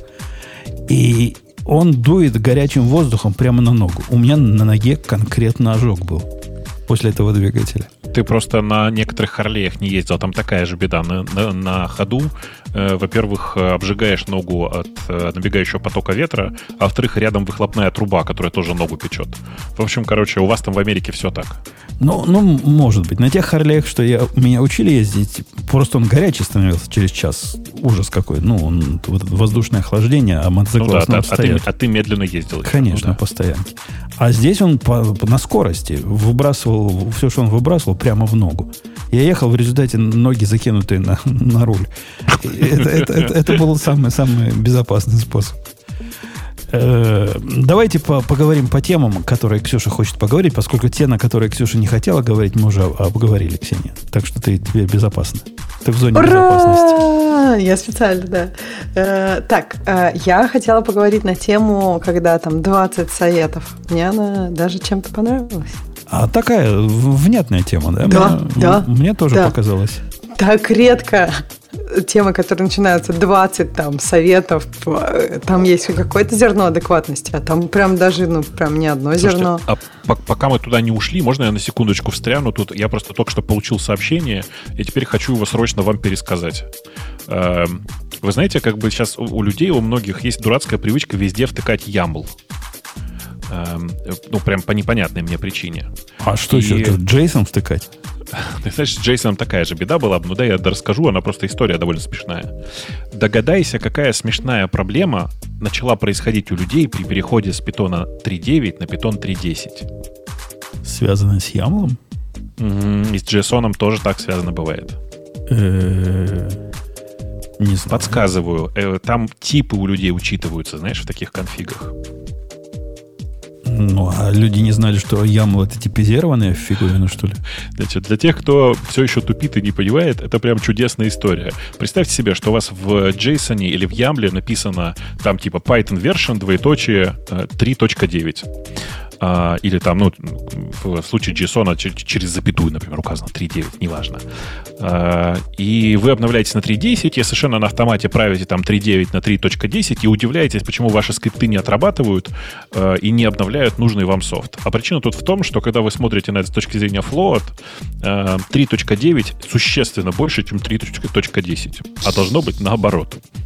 Так в кавычки брать надо. Ну, конечно. В смысле, рецепт простой. Но реально во многих местах поломалось. А раньше-то ведь не ломалось при апгрейде, ты понимаешь, да? Пока однозначные были, конечно. Все было хорошо. Простите, как бы я, я, я не мог не воткнуться для того, чтобы не поржать. Ксюш, прости, пожалуйста, я тебя перебил. Отвратительно поступил, но я бы забыл иначе. Как мужской шовинистический да, свин. Да, будем считать, что это я тебя отомстил за прошлый раз. У меня похожая история, на самом деле, была, только не про перебивание Ксюши. А, и совсем не имеющая отношения, но, видимо, там тоже программист сидел. А, я купил несколько э, острых соусов, и они были, соответственно, помечены 1.6, 1.7, 1.14. Я-то думал, что 1.14 все-таки меньше, чем 1.7. И что оказалось? Оказалось наоборот, он в два раза стоит. Слушайте, а по поводу соусов, мы тут пошли в один из ресторанов, по-моему, он был испанский. Хотя зуб не дам. Но поскольку это Мексика, там, ну, вся, вся, вся еда с мексиканским, так сказать, отливом. И к нему приложили соус. Говорят, типа, мак, сюда макать. Мы как макнули, я человек привычный к острому. Я даже острое люблю. Но такого острого я не смог выдержать. Запивал водой. Мальчик говорит, а, говорит, ты слабак. Э, молоком надо было. Слабак. Или, или сметаной. Так где там? Или кефиром, да, или йогуртом. Ну, молоко там точно дают. Да, да, сомневаюсь. Я, я не уверен, что мексиканцы знают, что такое молоко. Ни разу не предлагали. Мальчик мой зачерпнул ее, значит, побольше. И вот его, его там, да, он до туалета убегал. Так что сурово в Мексике. Вы в этом аккуратненько с острым. Ну, ты еще просто никому не рассказываешь, что было через 12 часов или там через 8, в зависимости от темпа пищеварения. Но у нас же приличный подкаст. Мы им Ксюше слово даем. Ксюша, так что на листе? Я хотела сказать, что да, что остро я... Ну, в России у меня было одно понимание острова. Когда в Штатах я попробовала разную еду, там, например, индусскую, но там, правда, всегда с йогуртом. Мне объясняли, что вот сначала ты ешь вот это острое, а потом запиваешь там специально таким индусским йогуртом. И у меня был, если честно, потому что не мой, вначале у меня был не мой вопрос, потому что у меня было во рту очень много острого. А потом я прям так спросила, а зачем? в чем как есть такой острый, и запивать его йогуртом. Как в вот. этом и кайф. В этом и кайф, ну, да, как оказалось. И вообще полезно капсаицин. А, а ты, ты видела, что эти индейцы жрут? Там такая еда, что без, без острова в ней интереса никакого нет. Хоть какой-то интерес будет. Ну, кстати, в мексиканской еде я люблю мексиканскую еду, и та, которая не острая. То есть мне нравится там э, авокадо, прям вообще, ну, такое там вкусненькое, гуакамоле. Да, давайте про что-то серьезное. А, кстати, я давно хотела сказать про перебивание. Вот Умпутун. Вот ты шутишь много всяких шовинистических шуток и все такое. Но вот тот подкаст, когда тебя не было, меня так никогда еще не перебивали. Да. Так что, да, ты создаешь среду неперебивания, хотя прям это все время чморишь всех-всех-всех. Так что спасибо меня тебе. тоже не было. Нет, нет, Ксюш, надо все-таки честно сказать, что перебивали мы тебя по техническим причинам. Ты просто первый раз оказалась в ситуации, когда эм, ну, настолько далеко была от э, основной точки вещания, понимаешь? Бобок, ну зачем ты все рассказал? Так, так хорошо ну, звучало, а ты прям все, все секреты сразу выдал. Вот Потом бы догадался, возможно. Вот это, Нет. Бобок, был типичный менсплейнинг. Это менсплейнинг был, конечно. Конечно. Ксения, не хотели бы вы, Ксения Анатольевна, рассказать, что было дальше? Да. Значит, э, начинается статья с того, что мне прям очень понравилось. Мне кажется, тут можно было дальше статью не писать, хотя бы об этом сказать. Товарищ говорит, вот вы знаете, вообще все советы очень контекстозависимы. Потому что вот если, например, с вами случилось там, не знаю, у вас монолит, и вас он очень кусает, э, и вам очень с ним неудобно, вы будете советовать всем Э, и вы, например, этот монолит потом разбили, и вам стало хорошо, вы будете советовать всем писать на микросервисах. Э, ну и так далее. То есть, что, что, что бы у нас не случалось, мы после этого можем вынести из этой ситуации какое-то рациональное звено и советовать его всем остальным. Поэтому он рассказал о себе и вот говорит, вот принимайте эти советы, исходя из того, что вот такой-то мой опыт. А его опыт там 20 лет, он работал в стартапах вначале, потом в консалтинге, потом свой бизнес, ну и так далее. Но тем не менее, несмотря на то, что его опыт, в, общем, наверное, не такой, как опыт всех-всех-всех, которые тут сидят, э, там довольно интересные есть моменты. Вот, что, поехали? Поехали. Первое. Он говорит, я до сих пор не знаю всего. И первое, что он говорит, мне очень понравилось. Просто на злобу дня на этой неделе. Как же так? Я до сих пор не знаю, или я забыл, что такое BGP. Мне кажется, многие об этом на этой неделе а думали. Кто в этой студии может похвастаться, что настраивал BGP руками в прошлом веке? В прошлом веке нет, в этом да. Ага, а я могу. Я вот подумал, что ты создаешь токсичную атмосферу этим вопросом. Лучше ты расскажи что-нибудь такое, что ты не знал, что как, не знаю, заслуженный программист всей Руси должен был знать. А ты забыл, ты пошел, погуглил, и ничего плохо не стало. А я, я да, у меня есть на это. Помнишь, Бобук, ты меня в подкастов несколько назад опозорил? О, ничего себе. Просто так. в просак. Чем? Я не помню, о чем был разговор, с чего начался, но речь шла о том, как, э, когда у тебя есть только private key, как тебе сессию под, подконнектиться. Когда тебе та сторона дает private key только. Ага, ну. И я вообще об этом не то, что я не знал. Это вот просто такая лакуна в восприятии. Я не задумывался. Я думал, ну дают private key, я, там оно все private key пошлет. Да ничего подобного. Просто private key используют, чтобы паблики сгенерить. И mm-hmm. все пойдет с этого момента. Вот это я, представляешь, Ксюша, после 30 плюс лет программирования не то, что не знал, но даже не задумывался, как это работает. Правильно, правильно. Так, Бобук, вот, вот ты прям твердый, э, мне кажется, очень такой твердый орешек тут. Ты прям все знаешь. И вот, ну тоже, вспомни какой-нибудь случай, когда ты вот прям что-то не знал или забыл. Хотя вроде как все, наверное, думают, что Бобук все знает. Да не, ну в смысле, я вот э, на днях тут э, э, как раз рассказывал, что переходил с докера на подман, и с удивлением не понимал, почему я этого сделал, не сделал сильно раньше. Но в смысле, что ты сидишь, копаешь чужую документацию и думаешь, а, так вот, как это все работает. Это довольно прикольное ощущение. В смысле, что я сейчас больше даже скажу. Без ощущения, что ты что-то не знаешь, и надо сейчас что-то выучить, что-то новое, вообще работа программиста довольно скучная. Типа, ну, если ты все знаешь, то ну, ну это же неинтересно, это же же все время одно и то же. Так, Грей, ты хочешь сюда что-то добавить? Что, что ты тоже чего-то не знал? Обратите внимание на форму вопроса. Мне кажется, это токсично. Эм, в самом деле он бескрайний. В самом деле он не знает в программировании Ксюша ничего. Поэтому ну, да. трудно начать. Окей, нет, если не хочешь, так не хочешь. Я просто, ну, вот э, первый поинт это как раз про то, что мы все чего-то не знаем, и вообще это круто, что программирование это постоянное изучение чего-то нового, потому что, как Бобу сказал, иначе было бы скучно. И как бы это Самое нормально чего-то не знать что вы, видимо, предполагаете, что в маркетинге и в менеджменте как раз все давно известно, и невозможно, так сказать, чего-нибудь не знать, да? Так, э, подожди, ну расскажи про маркетинг или менеджмент. Я тебе не сказала про программирование, это он потом сказал про Нет, программирование. Просто... Ты, ты, просто ты сразу перешла, в общем, я же говорю, оценил токсичность. Как это women's planning, да? это, мне кажется, такой, а, а, когда программисты не очень уважительно к маркетологам. Это вот, мне кажется, вот тот плейн был. Но как, так он же и сказал, women's planning. Нет, это не оно. В общем, следующее. Эм, э, лучшие инженеры думают как дизайнеры. Ну, то есть тут имеется в виду, что они думают про то, как будут использовать их продукт и думают о том, что, ну, вот с этого угла. Потому что а, на самом деле мы пишем что-то для кого-то. А почему ты только по нечетным цифрам ходишь? Да, я пропустила? Ну, а, окей. Чисто так. Окей, Сло- самая сложная часть, второе, э, возвращаемся. Самая сложная часть программирования – это э, как бы создать нужную вещь. Building the right thing. Ну, то есть писать именно то, что, что нужно, а не просто, что хочется. Писать, что хочется, тоже надо. Просто это же для души. А вот когда мы э, на работе, то надо писать то, что надо, а не то, что хочется. Такой спорный довод. Вот э, он там дальше его развивает немножко, но проблема-то в том, что писать то, что нужно, оно ведь непонятно, что, что нужно. То есть то, что нужно, вот придет Грей и скажет, хочу, чтобы была фиолетовая кнопка. На самом деле он не хочет фиолетовую кнопку. Он хочет, чтобы при нажатии кнопки, которую он себе представляет фиолетовой, происходила какая-то магия. А фиолетовая кнопка это, это фигня. Она может быть и сиреневая. Это один тоже цвет, Ксюша, сиренево-фиолетовый. Нет, это разные цвета. разные.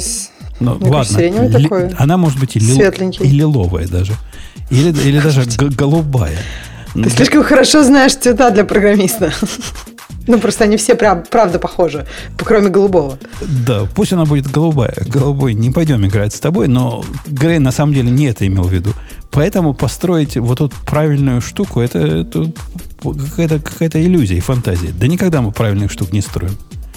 Подожди, но это до, до какой-то до какой-то степени. Просто мне кажется, иногда люди ну, настолько себя обманывают, когда они считают, что, ну, я не знаю, вот пользователям там нужно там какая-то идеальность на стороне, ну, под капотом.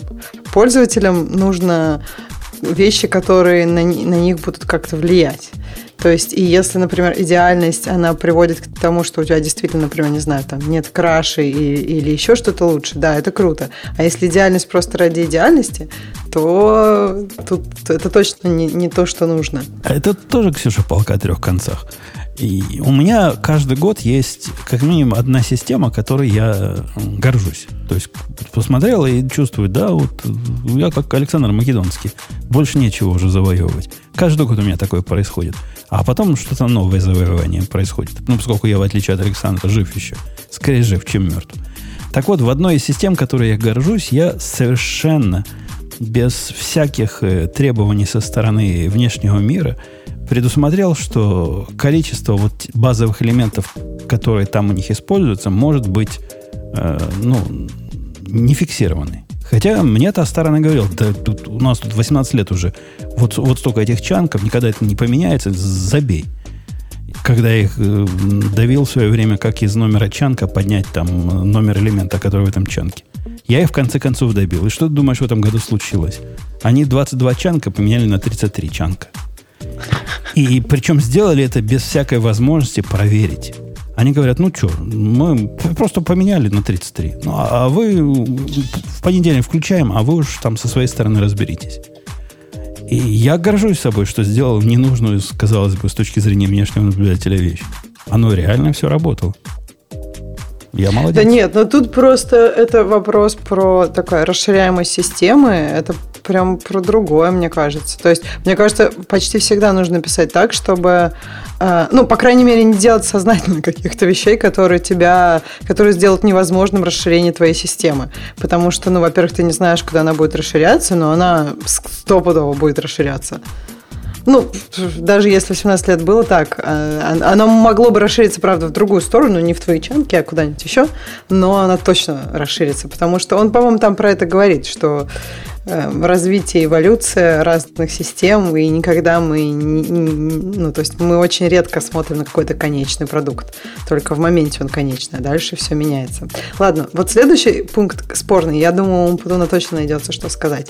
То есть он говорит, лучший код – это отсутствие кода. Ты опять или... пропустила. Как? Нет, третий. Мы тебя с третьей вернули на вторую. Подожди, но третью мы уже обсудили. А третью мы уже, уже обсудили, нет? Мы хотим еще про дизайн поговорить? Да тут как-то так... непонятно. То есть первая часть... Мне кажется, вторая и третья, они связаны. Делать надо то, что надо, э, а третья да. часть, что типа еще и по этому дизайнером быть.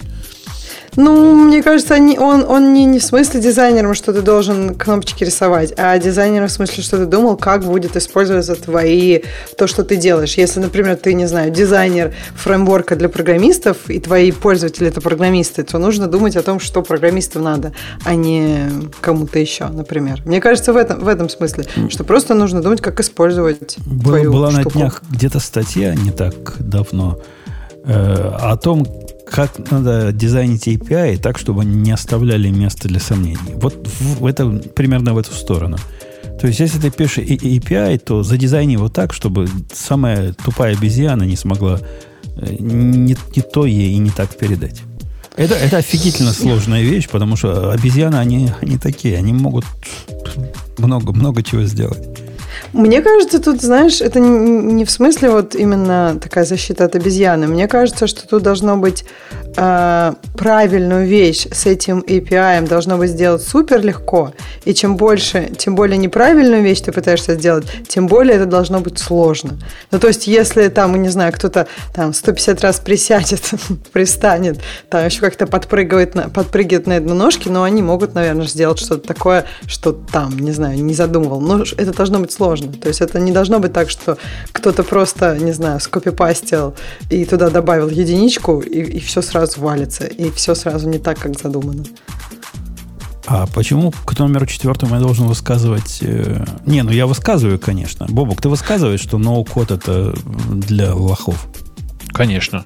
Конечно. В смысле, это не для лохов, но в смысле, что это такой инструмент, знаете, как... Эм, сейчас я какой-нибудь пример приведу. Э, как искренне думать, что у тебя есть э, машинка для печати ярлычков, и поэтому ты больше не должен учиться писать от руки. Там, вот из этой серии. Или у тебя есть машинка для печати ярлычков, и поэтому все остальные как бы способы печати, написания тебе уже больше не нужны. У тебя и так все аккуратненько и ровно получается. Не, Медленно, Боба, но аккуратненько и ровно. Более понятный пример. У тебя есть ABS на мотоцикле, поэтому тебе не надо думать, как тормозить. Э, да, наверное, но в смысле, видишь, типа ABS штука такая, она... Сейчас сформулирую. Э, слишком сложно в современном мире э, сделать, научиться тормозить так же, как тормозит ABS. А с no-code и low-code решениями, на самом деле, довольно легко их повторить. Вот. И, и на самом деле здесь такое, ну, может быть, не, не совсем честное сравнение получится. Если уж сравнивать случае, с да. мотоциклом, то, по-моему, можно сравнить, что если ты покупаешь крутой мотоцикл, это не значит, что тебе не придется пройти последние 100 метров пешком. Да, в принципе, на мотоцикле не обязательно пешком ходить. Но окей, да. Вот.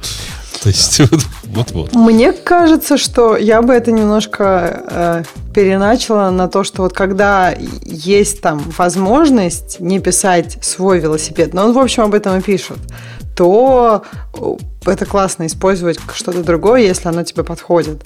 Но цель не должна быть э, не знаю, изменять свои требования так, чтобы можно было не использовать код. Но, ну, то есть не... ну вот цена вопроса, Ксюша. Я недавно в наш каналчик, который Daily Geek, Daily Geek как называется он? News. News. News, да. Опубликовал понравившийся мне тул, который написан, не поверишь, не на NPM каком-то поганом, не на JavaScript, а на Rust, который генерит э, changelog из э, лога комитов. Ну, фигня вопрос, правильно? Самому такое сделать ерунда дело, если есть какой-то конвеншн. То есть ты так в багфиксы означаешь, так ты означаешь фичи и все прочее. Но уже написали люди. Так вот, когда я его при помощи карга ставил, он вытащил мне несколько сотен зависимостей. это вот это вот это npm-щина. Вот это не при, принести код, который вот этот left pad принести, потому что его кто-то уже написал. Э, вот она, вот вот она. Какие люди должны быть смелые, чтобы это делать? Какая, какая борзость нужна вообще во всем организме, чтобы они ведь 100 зависимостей не проверят. Так, подожди, ты, ты понимаешь, что в среднем, я, ну, я конечно, пойду сейчас посмотрю в э, этот самый, в карго, карго томл от этого э, замечательного прибора, я почему GitCliff, да, он назывался, э, но я уверен, что там ничего не запинено.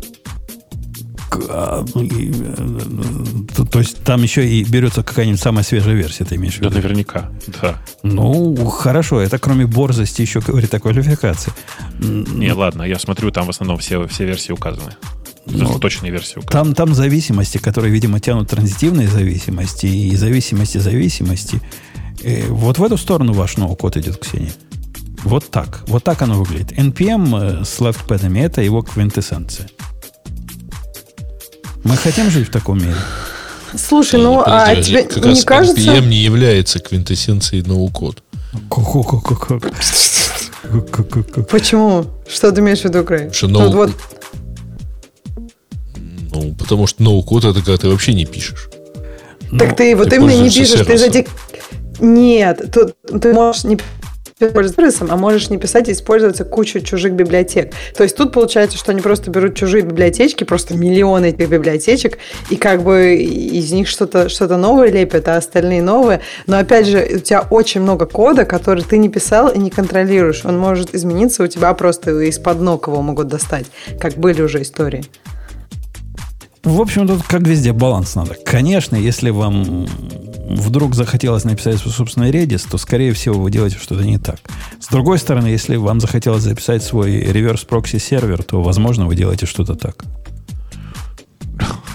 Интересное, интересное сравнение. Я, если что, дважды, дважды в своей жизни писал Redis, Redis совместимый, э, как это, Redis совместимое хранилище для всяких данных и очень доволен этим решением, между прочим. Но это было, Бобок, ты понимаешь, чисто субъективно. Я своего Redis не писал, а реверс прокси писал. А, а ты задумайся на секундочку. Ведь на самом деле у Redis, вот кроме шуток, объективно прямо очень приятно продуманный э, протокол для написания клиентов, для клиент, клиентский протокол.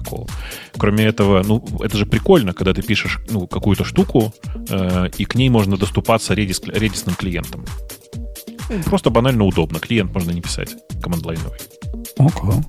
Окей. Окей. Ксения, я не понимаю, что пятый означает пункт. Э, ну, то есть программиру, то есть программный продукт э, это как бы вот это конечный результат. То есть не, не сам, то есть ты знаешь, вот можно ориентироваться на процесс, а можно на результат. Вот он говорит, что надо результ, э, э, ориентироваться на результат, а не на процесс. Так как, как же можно? Все русские программисты, что я встречал, они в основном на процесс ориентированы. Вот я прям с тобой согласна. Вот прям, я, я прям, да. Все русские программисты, которых я встречала, тоже ориентированы прямо на процесс. Мне вообще кажется, что, может быть, сейчас э, будет... Ну ладно, не буду. А то сейчас мне в чате прилетит. Эм, да. Э, ну, хорошо бы на результат ориентироваться. Я, я согласен. Хотя и процесс упускать тоже не стоит. На, тут тоже компромисс надо, а не кидаться в стороны. Процесс все, результат ничто и наоборот. А я хотела прям это... У меня есть совет. Вот вместо 20 этих я бы дала другой совет. Everything is a trade-off. Ну, то есть все это баланс, и везде надо прям балансировать. Я согласна. Я как человек, ориентирующийся на результат, наоборот, чем дольше живу, тем понимаю, что надо процесс тоже уважать. Нам, русским, я скажу тем, кто нас в чатике слушает, надо для себя поставить правила – выхода из процесса. То есть процесс-то он бесконечный по, по определению. Улучшать можно до, до всегда.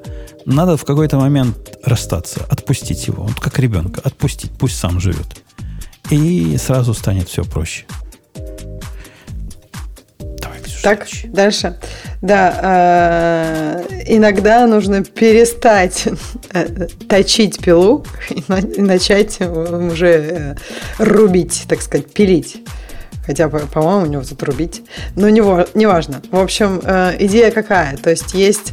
Мне кажется, опять же, это баланс. То есть часть людей просто сразу... У них есть задачка, они сразу кодить, кодить, кодить, кодить, а потом оказывается, что они не так все поняли, и вот эти две недели работы просто псу под хвост. Э, а бывает наоборот. Бывает наоборот, что люди могут очень долго думать, планировать, писать дизайн-доки, который, которых будет столько, и когда, если бы они просто попробовали чуть-чуть на денечек покодить, там какой-нибудь MVP, они бы прям так много поняли, что, ну, даже, я не знаю, можно было этого всего не делать. А, вот. Я думаю, это какой-то порочный experience из какого-то кровавого enterprise а. В моей интерпретации это выглядит так. Если нам с Бобуком дадут задачу, мы, мы с Бобуком не лохи, чтобы задачи решать. Мы напишем фреймворк или, или библиотеку, или набор библиотек, который будет решать все задачи подобного образа. А уж саму задачу, ну, это такой side-эффект. Если мы ее решим, то ну и хорошо.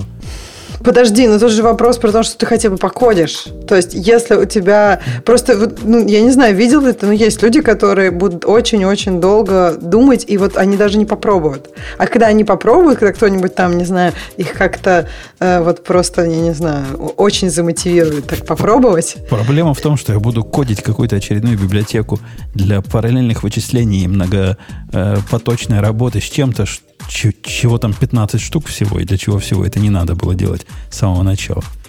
Вот, вот в этом проблема. Ну, это... Ну, это про другой пункт. Ты сейчас... Про другой, да. А это моя, это моя пила. Моя пила вот это как раз разрабатывать. А, ты имеешь в виду, что для тебя это, это, это пила? Нет, ну, по-моему, он как раз тут говорит про то, что надо, надо вот, ну, что-то делать, понимаешь? И вот тут, ну, когда ты даже пишешь библиотеку, это, это не только ты точишь пилу, это еще ты какой-то результат производишь. Ну, если повезет. Повезет. Но своей, с твоей и бобовской интуицией уже, видимо, везет. Понимаешь, после 20 или там сколько, 30 э, лет программирования, видимо, можно назвать это везением. Начинает вести, действительно, все чаще угу. и чаще. Да, ну, в общем, следующее, как раз про это. Если не понимать, не иметь хорошего представления, как, э, что возможно вообще, очень трудно задизайнить хорошую систему. Это не, совсем, кажется, это не совсем про то. Они тут, если я правильно понимаю смысл того, что если ты варишься, например, в мире JavaScript, то тебе надо следить за 75, 75 фреймворком на этой неделе, а иначе вон из профессии.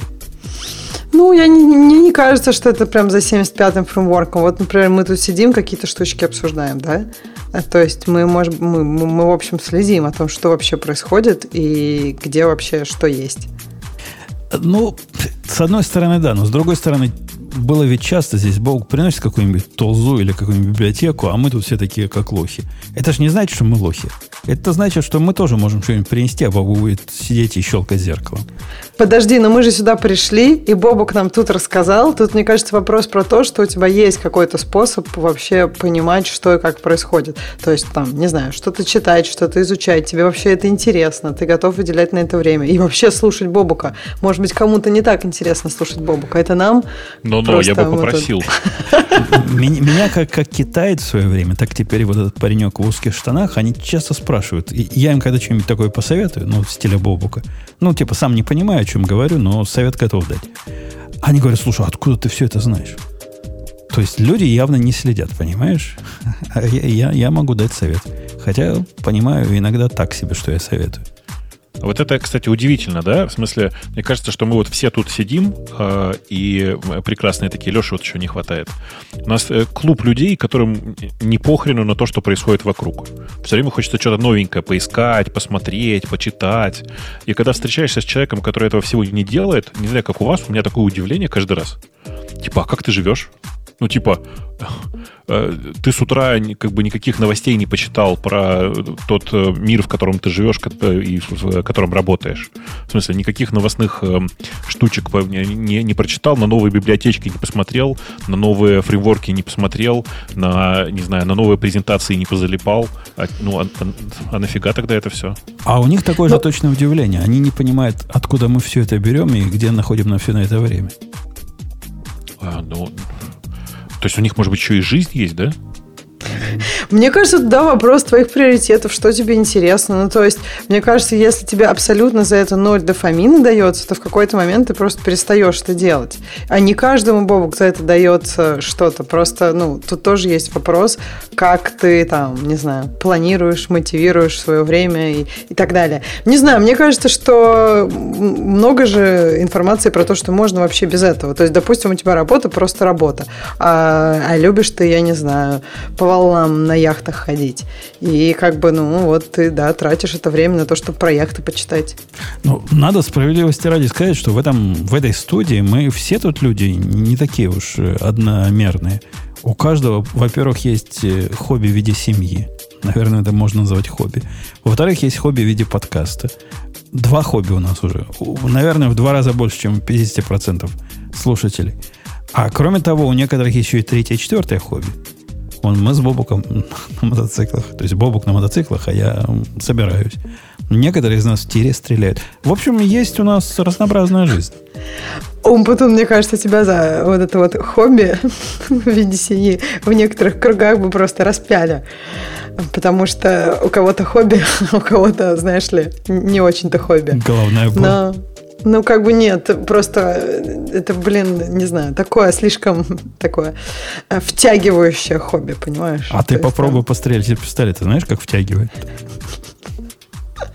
Ну вот да, типа того, можно, конечно, все это сравнивать, но иногда просто я не знаю, если у тебя пистолет в 3 часа ночи часто ли будет с какими-то вопросами Постр... про, про жизнь. Постреляй, да. да постреляй, у него одно требование. Да, типа того, да. Нет, ну там, кстати, уже не пострелять, да пострелять. Там какие-то уже более такие глубокомысленные. А в кого мы стреляем? Тебя, тебя этот пистолет спрашивает, а почему мы стреляем? А почему пуля летит? Ну и так далее. В три часа просто не очень хочется беседовать про Вселенную. Так, к следующему, да? Значит, каждая система, в конце концов, сакс. И ты, мне кажется, уже предлагал этот вариант, что нужно просто отпустить это. Это совет для русских программистов. Отпусти это. Потому что, да, прям болит, мне кажется. Но надо уметь. Вот мне кажется, кто научился отпускать, у того есть жизнь.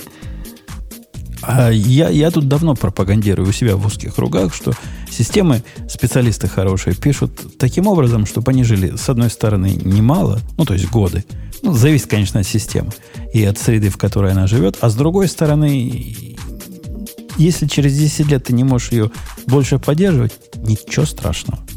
Вот реально ничего страшного. Не надо писать на века. Через 10 лет то выбросим чертовой матери на, за 15% всех этих э, усилий напишем новую. И будет нормально. Мы за 15, за, за эти 10 лет научились, чего ей делать не надо – мы научились разному всякому. Мы познакомились, как заказчики ее на самом деле используют. Я сейчас как раз этим занимаюсь. Я практически переписываю систему десятилетней давности, и не потому, что не мог бы упростить или, или зарефакторить существующую систему, а потому что она, по сути, оказалась другой. То есть заказчикам надо вовсе не то, что мы написали 10 лет назад. С одной стороны, с другой стороны, Э, ну, там разные технические специфики есть, и это проще, проще этих детей выбросить и новых родить, чем этих отмывать. И это нормально. Ничего там такого страшного нет. Да, мы сделали хорошую систему в свое время, сейчас сделаем вторую хорошую систему, будет еще 10 лет служить. Бобок, согласен, нет ничего страшного в том, чтобы выбросить этого ребенка и родить нового. Да, конечно. Больше того, я иногда так делаю, причем иногда даже в процессе рождения ребенка, так сказать. В смысле, что ты... Знаешь, это частое состояние, когда...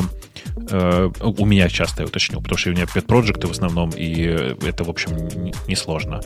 Не э, ты пишешь код, ты думаешь, вот ты я дописал объективно там процентов 60 всего, и в этот момент ты такой, а, так надо было все по-другому делать.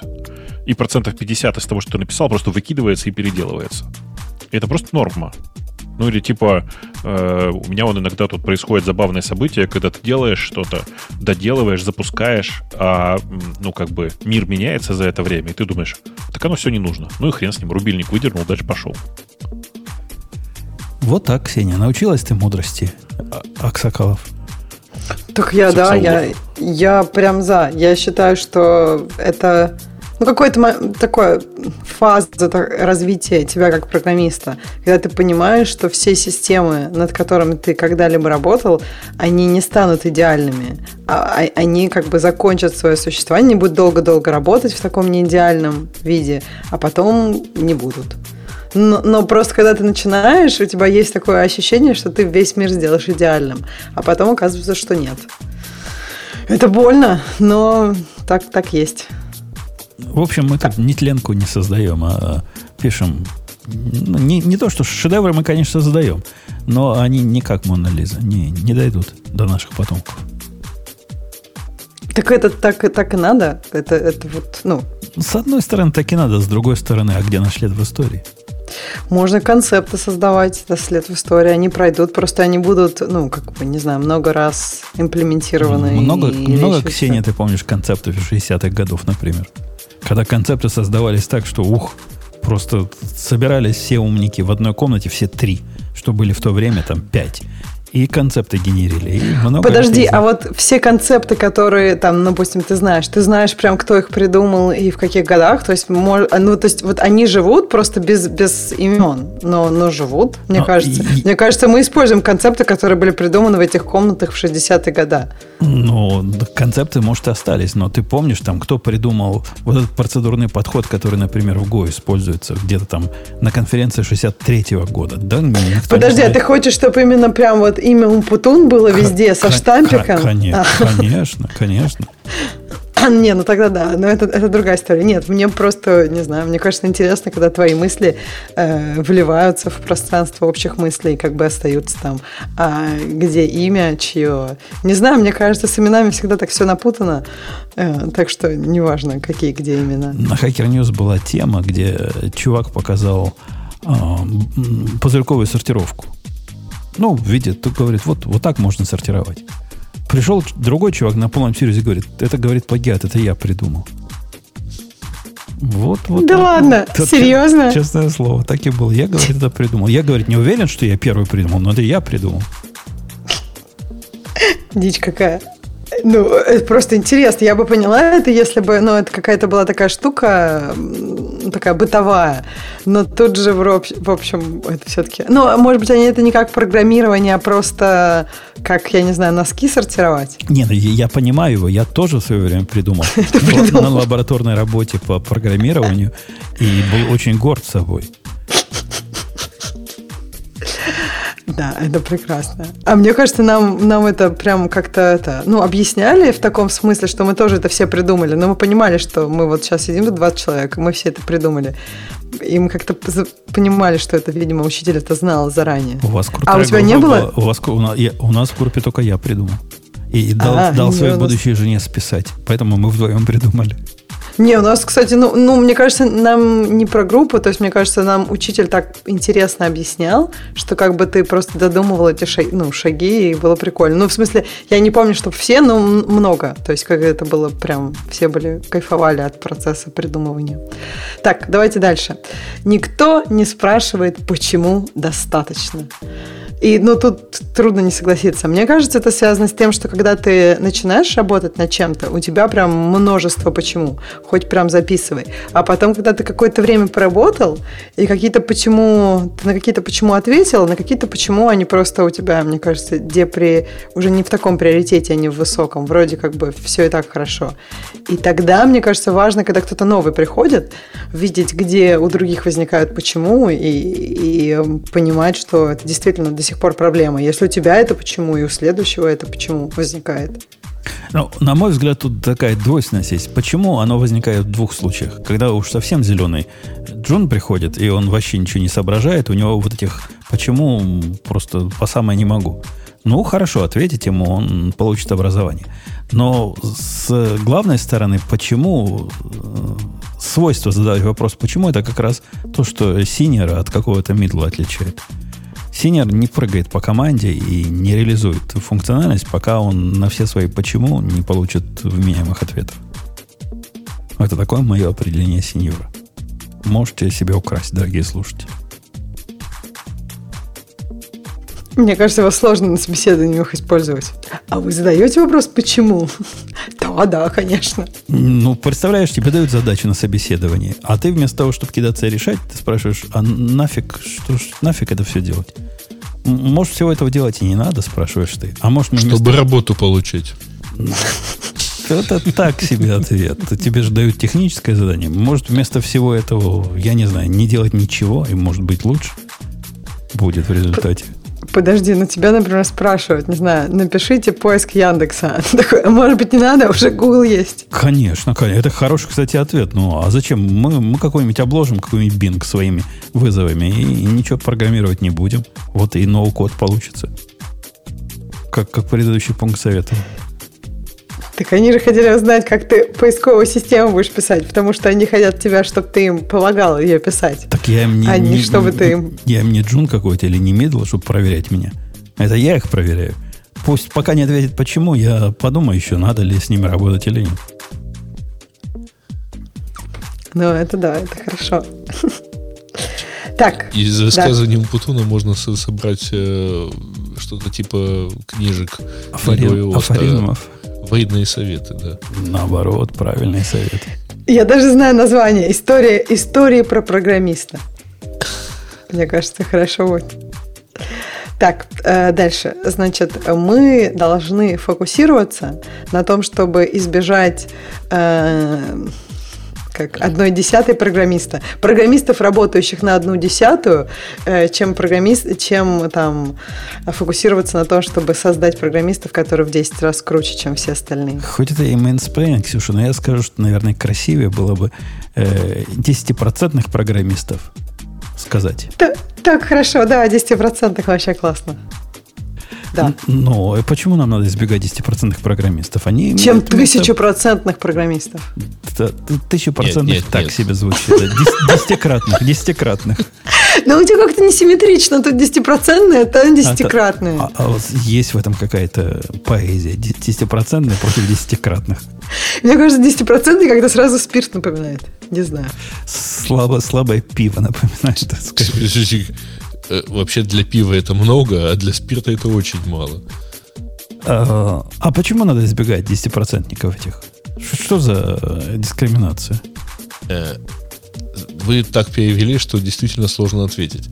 Но в действительности перевод надо было, что следует больше сфокусироваться на том, чтобы избежать слабых, чем находить ну, сильных. То есть тебе, условно говоря, слабое звено – в, в команде, это более, ну, на самом деле, да, вот переложить, что слабое звено определяет э, крепость всей цепи. слабое звено в команде э, более, более деструктивно, чем может быть конструктивен сильный участник команды. Я категорически не согласен. Это не тот случай. Это у нас не, не та работа, в которой вот это Э, медленный корабль замедляет весь флот. Вот не так у нас. Я не знаю, Бобок, может, у тебя так? У меня не так.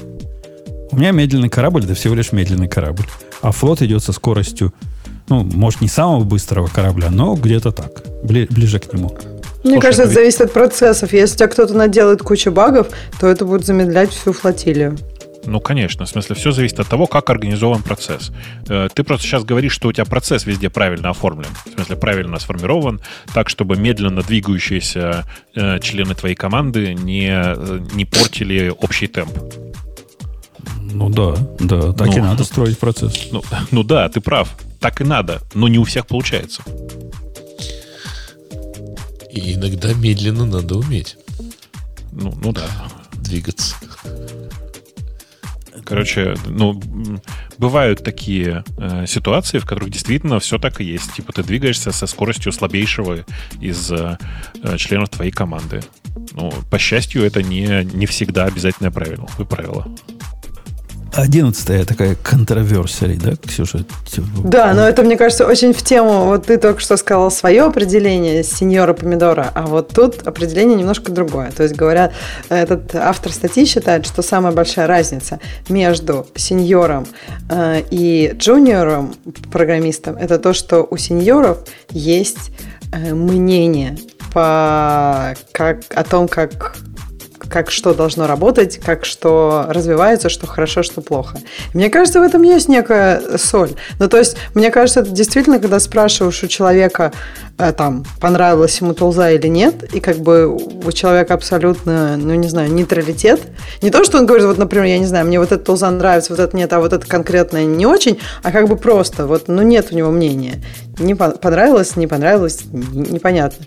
И значит, что, ну, наверное, человеку не с чем сравнить или неинтересно вообще об этом думать. С другой стороны, иногда встретишь такого чувака, у которого по каждому поводу есть свое мнение, и задумаешься, что он не обязательно синер все-таки. Ну, это не, не, не... Это в другую сторону отношения. Оно, знаешь, не, не симметричное. То есть тот, у кого есть на все мнение, вовсе не обязан быть сеньором. А вот, скорее всего, у сеньора есть на все свое мнение. Э, мне это, кстати, видится не, не совсем даже профессиональным качеством, а скорее признаком взросления. Пока джуниоры молодые, ну, то есть ну, биологически молодые, у молодых вообще с мнением плохо. Это какой сплейинг был? Э, эйджизм. Это просто эйджизм называется, да. У молодых плохо с мнением. Слушай, мне кажется, вот такого, как у тебя, у молодого, мне кажется, на все мнение было, нет? Мне кажется, есть еще, и тут есть как бы возраст и темперамент. Конечно, с возрастом многие набираются мнений, но некоторые такие, что и в любом возрасте у них свое мнение на каждый момент. Я себе помню, в 17 лет у меня с мнением было так себе, знаешь, вот просто реально так себе. В 18 лет я уже имел мнение практически обо всем, а в 17 лет я был сильно э, прислушивался к чужому мнению. А что случилось с 17 до 18? Что, в тебя комета попала или что? Ну, почти. Там у меня был такой суровый конфликт, который, который вызвал вот возрастной взрыв. Я, я 18 лет взрослым стал. А, и, да, так я себя ощущаю всегда. Последние, последние 40 лет. Э, давай на следующую тему. Что там у нас? Э, Дальше. Не хотим а, инноваций? Да, да. Но мне кажется, это, это достаточно реально. То есть он говорит, что люди хотят чего-то новенького, это правда, и люди хотят улучшения своей жизни, это правда. И, а когда это какая-то, например, новая штука, но которую, например, сложно изучать, люди не хотят таких инноваций. Люди хотят либо что-то легкого, простого, либо просто вот новенькое такое прям потрогать. Короче, Дуров, верни стену. И как на этом фоне удивительная популярность Раста? Слушайте, а вы же видели, простите, самый, самый накомментированный одно время э, комментарий под э, сообщение Марка Цукерберга о том, что извините нас, у нас тут все полегло и все такое? Нет? Ну, Там, Ксюша будет Ксюша молчать. Да. Не может это я понимаю. Да. Я, же я не бы... видел, нет. Я не видел, что я главный. Ну, там было написано сказал. русскими буквами «Цукерберг, верни стену». По-моему, это гениально просто было. Потом ударили, конечно, но сам факт. Было смешно. Я тоже не видела. Слушай, Джон может вернуть стену ВКонтакте. Круто. Эм, не знаю, мне кажется, что действительно... Я хотела Умпутун ответить про Rust. Слушай, ну про Rust же, это же вот тот язык по всем статистикам, которые кто-то собирает, раз это язык, о котором все хотят там, не знаю, говорить, о нем хотят узнать больше, его хотят изучать, ну, блин, Go рвет Rust как стоячих. Go это просто, это не так, как Rust, но тоже уже что-то новенькое, и вот, ну, мне кажется, хороший просто вот пример, доказывающий эту идею. Да, но с Go это, это типа как молоток, и к нему поклонники Go, ну, те, кого я знаю, относятся как ну да, молоток, мы понимаем, в чем его привлекательность. Он такой, края у него с одной стороны острые, с другой тупые. В общем, все как надо. Молотком можно... А раз же это практически, ну, секта, попробуй из госсекту сделать. Это ж... Я даже не знаю, что туда надо... Даже дженерики не помогут, если завести. Да нет же. Подожди, а что значит раз это секта? Ну, вот это и значит. Ну, то, то есть секта. Ну, сектанты там водятся. Я не знаю, как еще объяснить. С сипульками. Просто Жене не нравится. Почему В смысле, не но Уго тоже, мне кажется, поклонники такие же рьяные. Я не понимаю, почему у Раста прям секта, да, а Уго да, да, все нет, в белых да нет, передничках. Нет Уго поклонников таких ярых. Поклонники его говорят, ну, типа, как я говорю, ну, вот, вот тут говнище полнейшее. Вот тут не додумали. Вот тут ну, просто руки отрывать. Вот здесь, ну, ну что это такое? А у Rust а не так. Я, я в тех местах, где я тусуюсь, Rust это сверху датина. Ну, это, это очень странно, Жень, потому что у меня как раз большая часть фанатов Go вот такие, как ты описываешь. Да, вот, да, а где ты их встречаешь? Вокруг, в окружающем пространстве. Сейчас подожди еще, как бы еще, еще вы, вы еще и Лешу конвертнете, конвертнете в, в, в свою веру. В свою секцию. Конечно. А где ты встречаешь вот этих растовцев, которые прям на тебя наседают, видимо? Да не, не то, что наседают. Я сам хожу в те места, где они тусуются. Мне интересно, как там, что там происходит. Я их э, видео смотрю, я их конференции смотрю, я на их реддиты хожу. Я, я там часто тусуюсь. И ощущение сектантства от них самое большое из всех языков, которые я видел за последние 30 лет. Вот такого э, поклонения я не видел давно. То есть никогда. Жень, э, смотри, тут видишь, тут есть очень простое объяснение. Я тут последнюю пару недель, наверное, раз 50 этот спич разным людям рассказывал. Дело в том, что у э, среднестатистического э, неофита сильно больше желания рассказывать, как все, как все великолепно в том, в том, во что он только-только что вляпался. Например, человек, который новообращенный в какую-то религию, он максимально м- Э, максимально пытается всем рассказать, что именно эта религия самая чудесная и самая прекрасная, и ничего другого на Земле не существует. Такая же история происходит и с любой другой технологией. Например, я видел фанатов Спринга, которые кричали, что нет бога, кроме Спринга, и Спринг будет пророк его, знаешь, вот это вот все. Э, я видел таких же фанатов Го. Просто дело в том, что у тебя вокруг э, какая-то странная тусовка людей, которые только-только начали погружаться в раст и еще не понимают как бы всех тех подводных камней, которые вокруг Rust пока есть. Э, это не отменяет того, что э, Rust в среднем, конечно, ну, это большой прорыв э, в современном мире. Это, это знаешь, на что похоже, пока ты говорил, на я что? понял? Это как э, iOS э, фанатики против Android фанатиков. Ну, нельзя же говорить, что и там, и там есть фанатики. Да нет, там есть Нельзя, фанатики. Можно. Там есть фанатики, а здесь встречаются фанатики. Ты просто, Женя, все очень просто. Тебе просто iOS и, и Go нравится, а Rust и Android нет. Поэтому ты на своей стороне упертых фанатиков не замечаешь и считаешь, что они не упертые фанатики, а просто взвешенные, рассудительные люди. Вот и все. Да ты а, просто объективно. Нет, подожди. Посмотри на наши комменты. Ты видел когда-нибудь коммент, который вдруг на тему, я не знаю, про что угодно, приходит и рассказывает, что ваш Apple говнище полнейшее, а iOS, iOS вот ты ходил когда-нибудь рассказывать всем остальным, которые не спрашивают твое мнение, какое говнище ваш Android? Я ну, не ходил. Нет. А, ну, они, ну, они ходят. Так подожди, но это же не значит, что то, что мы с тобой не ходили, не значит, что таких людей нет. Они есть такие люди. У нас в чатике таких тоже. Очень ну, редко можно чатике, встретить. У нас в чатике мы просто за это бьем, понимаешь?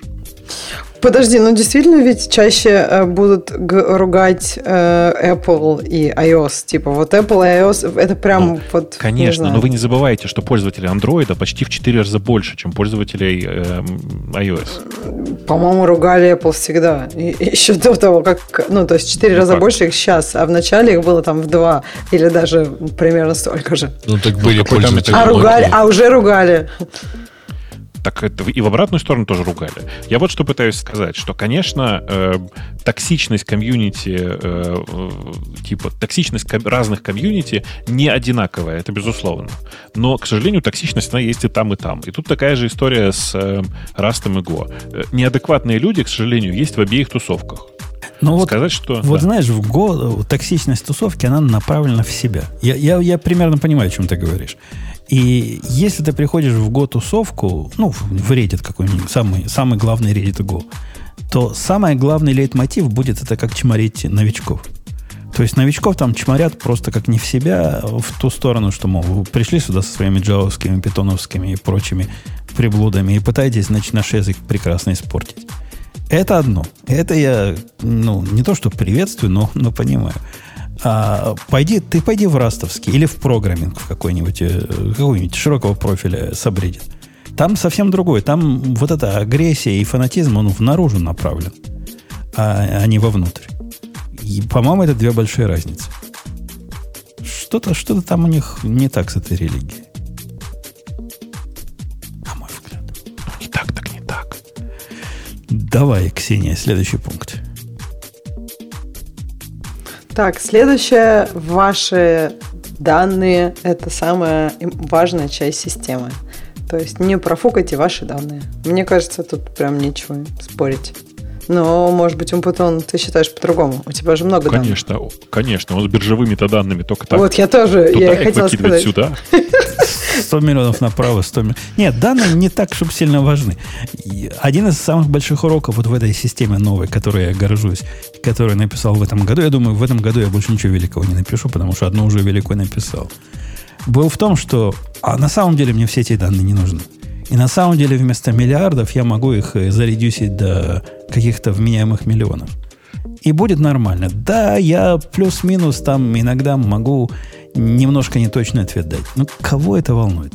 Зато бенефиты какие. Вместо того, чтобы строить, не знаю, дикие кластеры по обработке вот этого невыносимого количества этих идиотских options, у меня один несчастный компьютер на армии все это делает и не чихает. Так что данные это так, полка трех концах, Ксения. Я не согласен с автором. Не всегда данные самая главная часть вашей системы. Я бы сказал, данные правильные данные важная часть вашей системы, а данные вообще, да нет. Вот это данные вообще, это мы с Бобуком помним рассвет, э, как назывался, Ходупа, да? Вот тогда данные, вот все. Ни одно данное не должно пропасть в туне. Мы его в Hadoop засунем и какую-нибудь пользу для нашего бизнеса из него получим. Как-то так Да-да. себе, так себе здесь с Big Data получилось. Да Мне кажется, тут все, не все. об этом. Конечно, а, не об этом. Расскажи, Бобок. Э, Мне кажется, что Как получилось про, с биг данными? Что происходит? У меня почему-то не сработала кнопка mute. Все в порядке с, с большими данными. Они как были, так и остались. В смысле, что... Э, надо, кстати, сказать, что ходупом многие до сих пор пользуются. Эм, мне кажется, здесь автор не совсем и в этом. Он не о том, что нужно максимум данных кормить, э, хранить, а скорее о том, что валидные и точные данные, ну, как бы, они, конечно, не, не, не то, что важнее, чем программа, но они являются важной частью твоего кода, условно говоря. То есть, типа, не надо обесценивать э, данные. Они тоже важны. Ну, они важны примерно как и программы, в среднем. То есть они являются частью. Мы-то понимаем, что данные и программы это одно и то же. По, по большому счету. Это ты сейчас сказал, да? Ну, в смысле, ты, ты же не фанат Лиспа. Ну, это не, не Лисп, это как фундаментальный компьютер сайенс. Ну, и ну, Лисп в том числе. Изначально это из-за Лиспа, конечно. Я бы сказал, что когда человек, чувак говорит, что данные это самая важная часть вашей системы, тут нужно понимать, что данных в среднем немножко больше, чем кода. Э, и, безусловно, если считать в, ну, в весе, условно говоря, то э, данные супер важны. Плюс, видишь, такая, такой неприятный момент есть, что программа — это то, что ты пишешь сам, а данные — это то, что тебе дадено сверху, ну, свыше. Эм, и ну, типа, данные не всегда модифицировать можно и всякое такое. Ну, то есть, типа, действительно, данные — это немножко особая такая субстанция. Но в конечном итоге она, в общем, от кода не отличается по значимости. Я, кстати, не по поводу Lisp вспомнил данные это код, а по поводу, прости, Бобук Ассемблера. Lisp. Вспомнил. Lisp. Окей, да. Новодел какой-то. Согласен, согласен. Э, давай, Ксения, следующий. Следующее, э, ищите, э, как бы, в общем, как бы это сказать? Акулы, не динозавры. Нет, акулы я понимаю, акулы, но не динозавры. Но что он look for? Это как бы смотрите внимательно и как бы не не, не эм, underestimируйте. Какое? Спасибо. Недооценивайте, да. Не, да, точно. Э, не недооценивайте. То есть э, не недооценивайте старый софт, который, он говорит, что совсем не динозавры, а акулы. Если этот софт остался так долго, то значит у него есть какая-то важная миссия, и он что-то делает лучше, чем все остальные его аналоги. И вот тут мне прям хочется пример, если честно. Вот что, мне кажется, из тех, что... Я не знаю, SQL, по-моему, достаточно уже не новый, правильно? Не, не, ну, как вот идея, например. Make-файлы. Make-файлы, да. Не, на, не надо недооценивать make-файлы. Недавно я тут видел совершенно потрясающий, мне кажется, что вы многие из вас тоже могли видеть. Э, тут какой-то странный чувак переписал, э, ну, типа, базовые команды гита целиком, вместе со всем ядром, целиком на авке. Видел, да, видел. Сколько, сколько лет авку, я не знаю, 50 авку есть уже? Не, ну авку, наверное, да, но, но вот опять же, ну я не знаю, вот э, Авк, вот я не знаю, я юзаю Авк редко. Я юзаю иногда, но вот надо тебе что-то такое вот в, в, это, в файлике какие-то обработать быстренько. То, вот что тут седом нельзя сделать, да? Как-то да, то, что седом, то, что вначале там грепом, грепом, потом седом, потом авком. Ну, это вот, ну, я, я не могу сказать, что я прям так часто это делаю. Иногда делаю, но самый удобный вариант хоп-хоп тут написал. Не, ну а Бобук прав по поводу make файлов. Вот make файлы... Слушай, да ну, а CMake, а Bazel, куча сейчас Слушай, всяких таких крутых все, штук они стало. Все постро... Они все я даже не, построены на базе не упоминаю, вы заметили, э, своего основного работодателя и оттуда систему. Э, ну, в общем, а какую-то прям... систему имела в виду? У вас их там вагон какой-то? Да нет, там есть, нет? Э, да, есть основная. Как, как называется? Э, баг. А, да, да, ага, да. Ну, на, на самом деле, если зна- смотрел на Bazel, это достаточно. Там. Не, ну какое еще средство в каком-нибудь Build Essential есть, кроме Make? Да никакого. А Build Essential, ну, практически ты сразу везде ставишь. И ты можешь Make везде запустить. И он простой, как... Ну, простой, если ты понимаешь, как он работает. Ну, простой, реально. Реально простой. Как, как, как не знаю, как Ант. Простой. нашел тоже простую штуку. Не знаю, мне, мне кажется, что, э, конечно, не стоит недооценивать их. Они достаточно... Да, штуки, которые остались давно, они, в общем, имеют свою нишу. Но не исключено, что есть более новые штуки. Поэтому не, недооценивайте э, всякие новые штуки тоже. Бобок, я, я, Бобок кстати, видал да. в, в, Го, в Гомере, там один красавец переписал Make, назвал его Mage. Такой, как, да, как Make, только чтобы для Go было. Не-не, подожди, так, это, это же там постоянно такое происходит. Причем он же написал этот самый Mage еще и очень по-гошному. У него там не make файлы, у него там все прям в Go-коде пишется, да? Правда по, же? По-моему, я, да. я, я даже не стал пытаться это пользовать. Когда ну, Make живой есть. Это, это переборка, это безусловно перебор. Мне кажется, что там это, это жесть какая-то. Но из э, тулзов, которые я не так давно для себя прям заменил окончательно, я перестал для Э, работы с кодом и всякими такими штуками, пользоваться, штуками пользоваться грепом. В смысле, вот я в какой-то момент перешел на RipGrep, э, который, прошу прощения, он на расте, но он как бы этого не выпячивает особо. То есть это, по-моему, редкая программа в современном мире, на которой не написано. Кстати, я переп... мы переписали греп на, рас... на, на расте. Э, и прикол там в том, что это типа ну, греб с человеческим лицом. То есть, ну, типа, ты же тоже всегда на самом деле грепаешь рекурсивно, правда? Да. Не задал бывает минус R каждый раз писать? Не, у меня алиас для этого есть. ну вот как бы это как алиас, только с цветами и очень красиво и очень быстро работает. Реально, ты прямо заметишь разницу, кроме шуток. И это настолько, ты, ты к этому настолько привыкаешь, что у меня типа в Ansible на новые сервера везде стоит теперь типа по умолчанию раскатить рипгреб, просто потому что ну типа руки привыкли уже. У тебя просто другого варианта нет. То есть я прямо очень рекомендую тебе на RipGrep э, посмотреть. Он просто RG, в смысле, RG э, в ну, самом. И кроме всего прочего, ну, это типа вот непонятно, как это происходит. Я был уверен, что греб быстрый. Просто RipGrep иногда справляется с, с этой работой там в 10 раз быстрее как это происходит, как они это сделали, я не понимаю до сих пор. Надо посмотреть, наверное, покопаться, потому что это любопытно но прямо разница на глаз видна. И вот такие тулзовины всякие полезные, интересные, о которых вы, возможно, никогда не слышали, дорогие слушатели, мы публикуем в нашем, э, в нашем каналчике.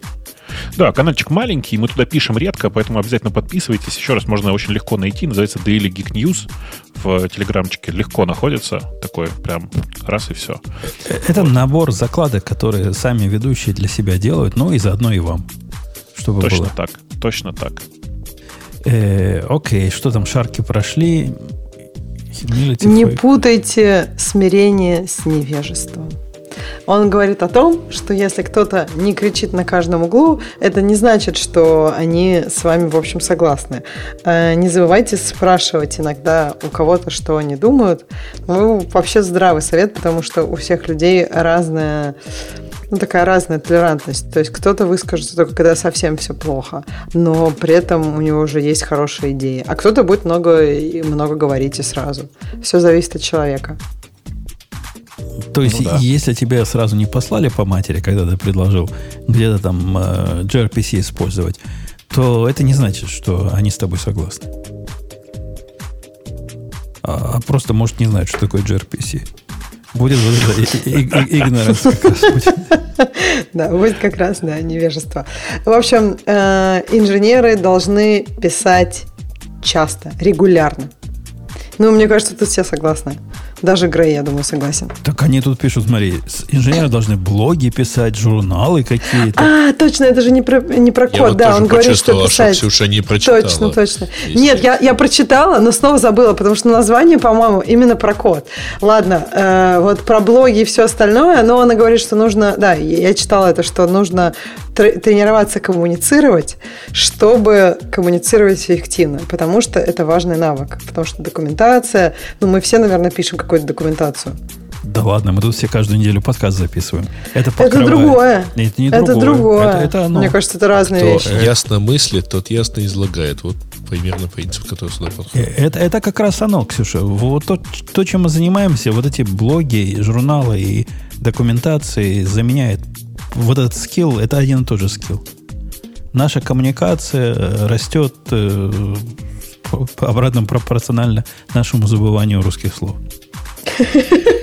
Мне кажется, что тут есть э, немножко разные, мне кажется, есть стороны. Есть вещи, которые действительно тренируются в разговоре, в описании, когда ты э, что-то... Вот, тебе нужно описать какую-то техническую штуку, и ты ее описываешь разговором.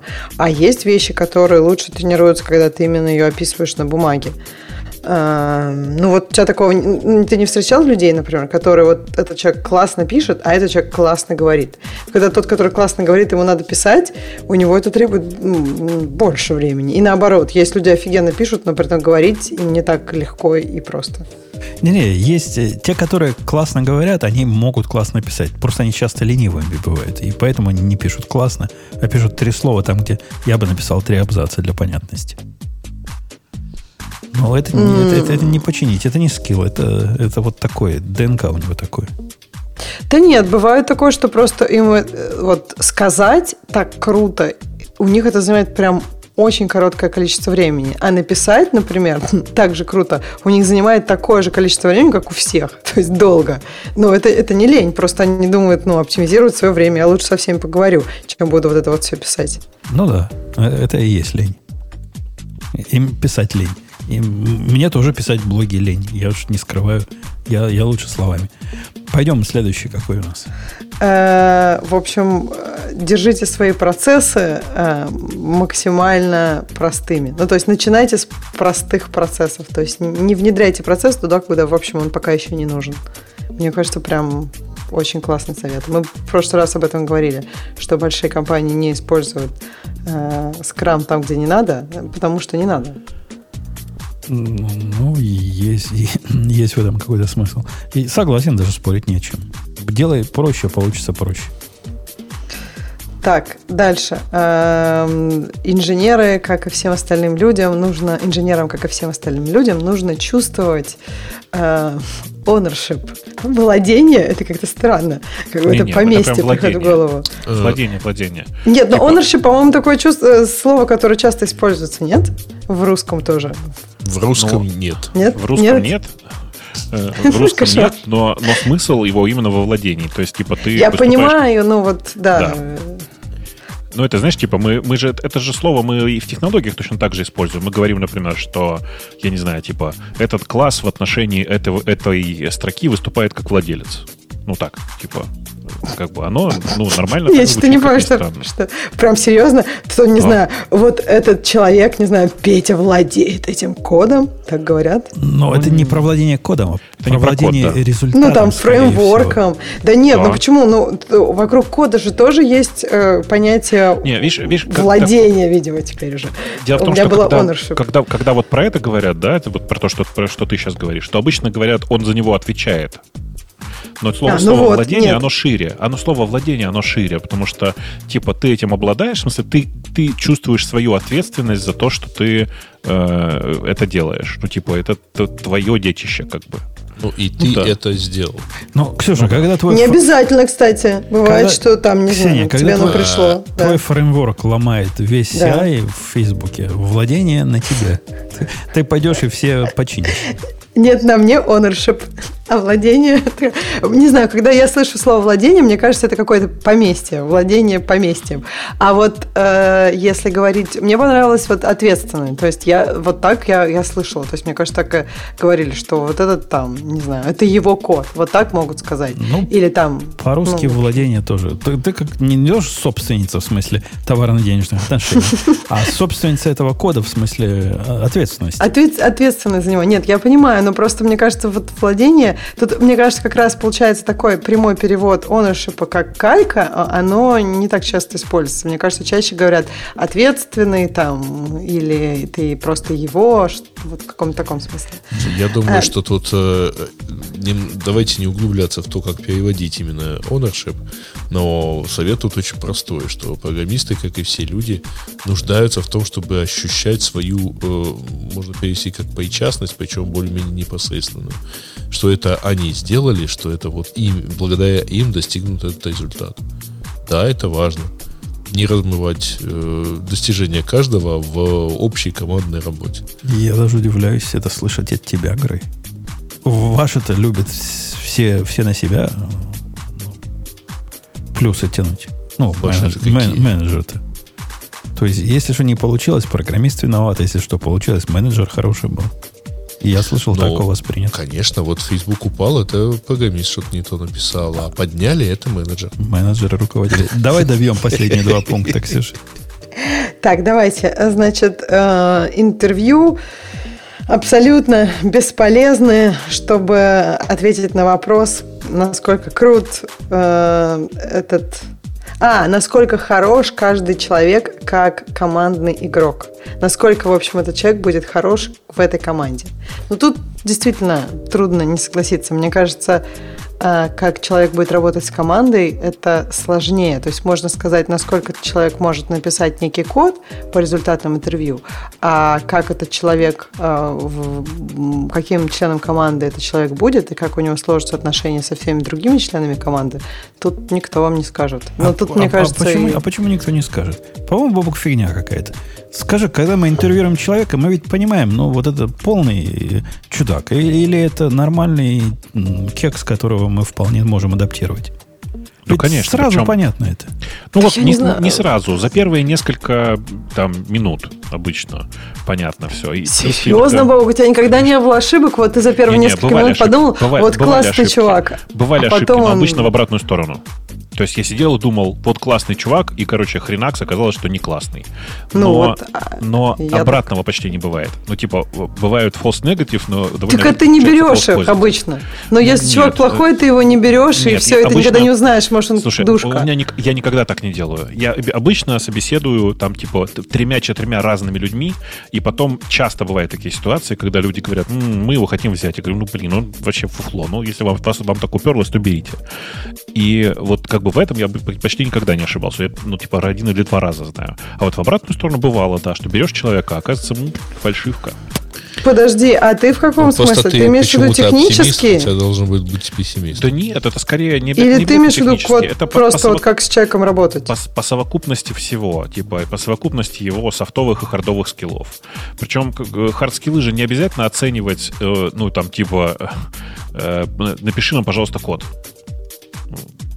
То есть э, все на самом деле наоборот. Ты часто подходишь к этому с другой стороны и говоришь, чувак, а как ты относишься к, TypeScript, к TypeScript? Э, и дальше ты смотришь, что человек, что человек говорит. Э, а, и... а, а рука-то уже на пистолете. Конечно. Но он же не видит, рука-то под столом. Э, и, ну вот. И, собственно говоря, ты просто смотришь на то, что человек говорит и как он рассуждает. И из этого ты, к сожалению, делаешь довольно много выводов. Ты всегда делаешь поправку, да, на то, что понятно, что собеседование нервный, нервный, нервный процесс, который там, типа, все, все мы на, на как бы, на, ну, на, на нервах, да, что ли, и всякое такое. Понятно, что, типа, всегда делаешь какие-то скидки, но в целом любое собеседование очень быстро, за, там, за первые 10, наверное, 15 минут в крайнем случае, э, на самом-то деле выявляет э, твою совместимость по работе с этим человеком. И, и когда Бог про вот эти false э, positive или false negative говорит, ну, они действительно бывают. Все мы ошибались, но, Ксюша, к удивлению, возможно, твоему, вообще процент ошибок очень низкий. Да, то, да, есть, да. То есть да. реально это, я не знаю, однозначными процентами можно посчитать. В смысле, ну, конечно, ну, в смысле, это там типа 2, наверное, 2% на класс. Ну, то есть я, типа, я нанял, нанял за свою жизнь несколько Бабок, сотен не человек. щелкаешь?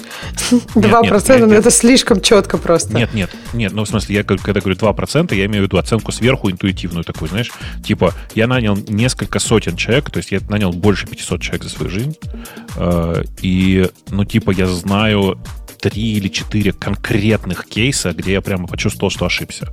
А, это значит, что в реальности таких случаев, ну, наверное, в 2-3 раза больше. Вот и получается примерно 2%. У, у меня тоже фигня. У меня есть два случая вот false negative, когда я взял человека, двух человек, и не надо было брать, и один, когда я взял человека, а не взял человека, а потом сильно об этом пожалел.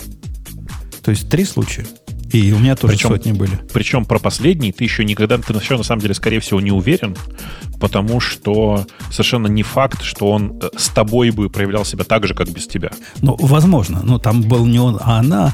И потом okay, я, я с ней да. потом общался, ну, как по, по, по пересекающейся работе и пожалел, что не взял. Ну, вот как бы такое бывает, да. В общем, э, не, не, Ксюш, не щелкает, реально, в смысле, это прям вот когда у тебя большой поток найма, у тебя какая-то непонятная нейроночка в голове прямо вычленяет уже те э, ключевые проблемы, которые ты, про которые ты знаешь. И типа ты даже обычно про это даже не задумываешься. Ну, то есть, как бы, если нужно, то можешь вербализовать. Типа и сказать, типа, вот э, этот чувак мне не подойдет вот поэтому и поэтому. Но в целом, ну, реально какая-то штука в голове, которая довольно быстро определяет уже, как э, ты будешь работать с этим человеком. Слушай, ну если это все так просто, то почему найм считается такой сложной потому что, потому что, потому что это не у всех так, и потому что э, найм действительно очень сложная отрасль э, из-за того, что мы с Умпутуном, ресурс нас с Умпутуном довольно сильно ограничен, и половину собеседований проводят HR. Э, а HR, они не понимают этого. Они этого не чувствуют. Они ничего не понимают в технологиях. Они никогда не работали как программист с программистом с разными людьми. Короче, проблема в том, что в среднем нанимают не те люди, э, с которыми, которые потом будут дальше с этими людьми работать. Подожди, вот, разве чары не делают просто первоначальный какой-то скрининг? И там просто невозможно, тебя, мне. Это, это, это у тебя так, в крупных корпорациях так. А в э, большинстве небольших компаний HR просто ну, нагоняют поток, а собеседуют уже просто какие-то такие странные люди в серединке типа не HR, а что-то такое непонятное. Короче, э, жизнь в корпорациях сильно отличается от того, как устроена жизнь за ее пределами. И э, у тебя же, видишь, еще и много, много, многоступенчатое, многопоточное интервью.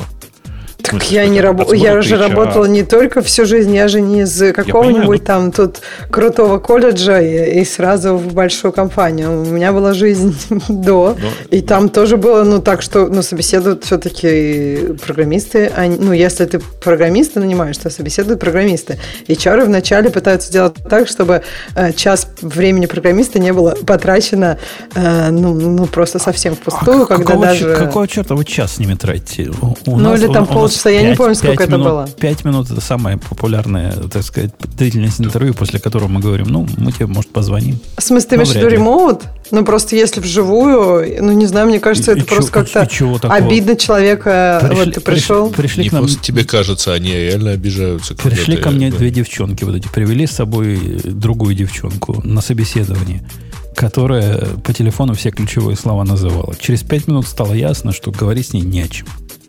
Ну, что я буду с ней сидеть-то? О чем мне с ней разговаривать?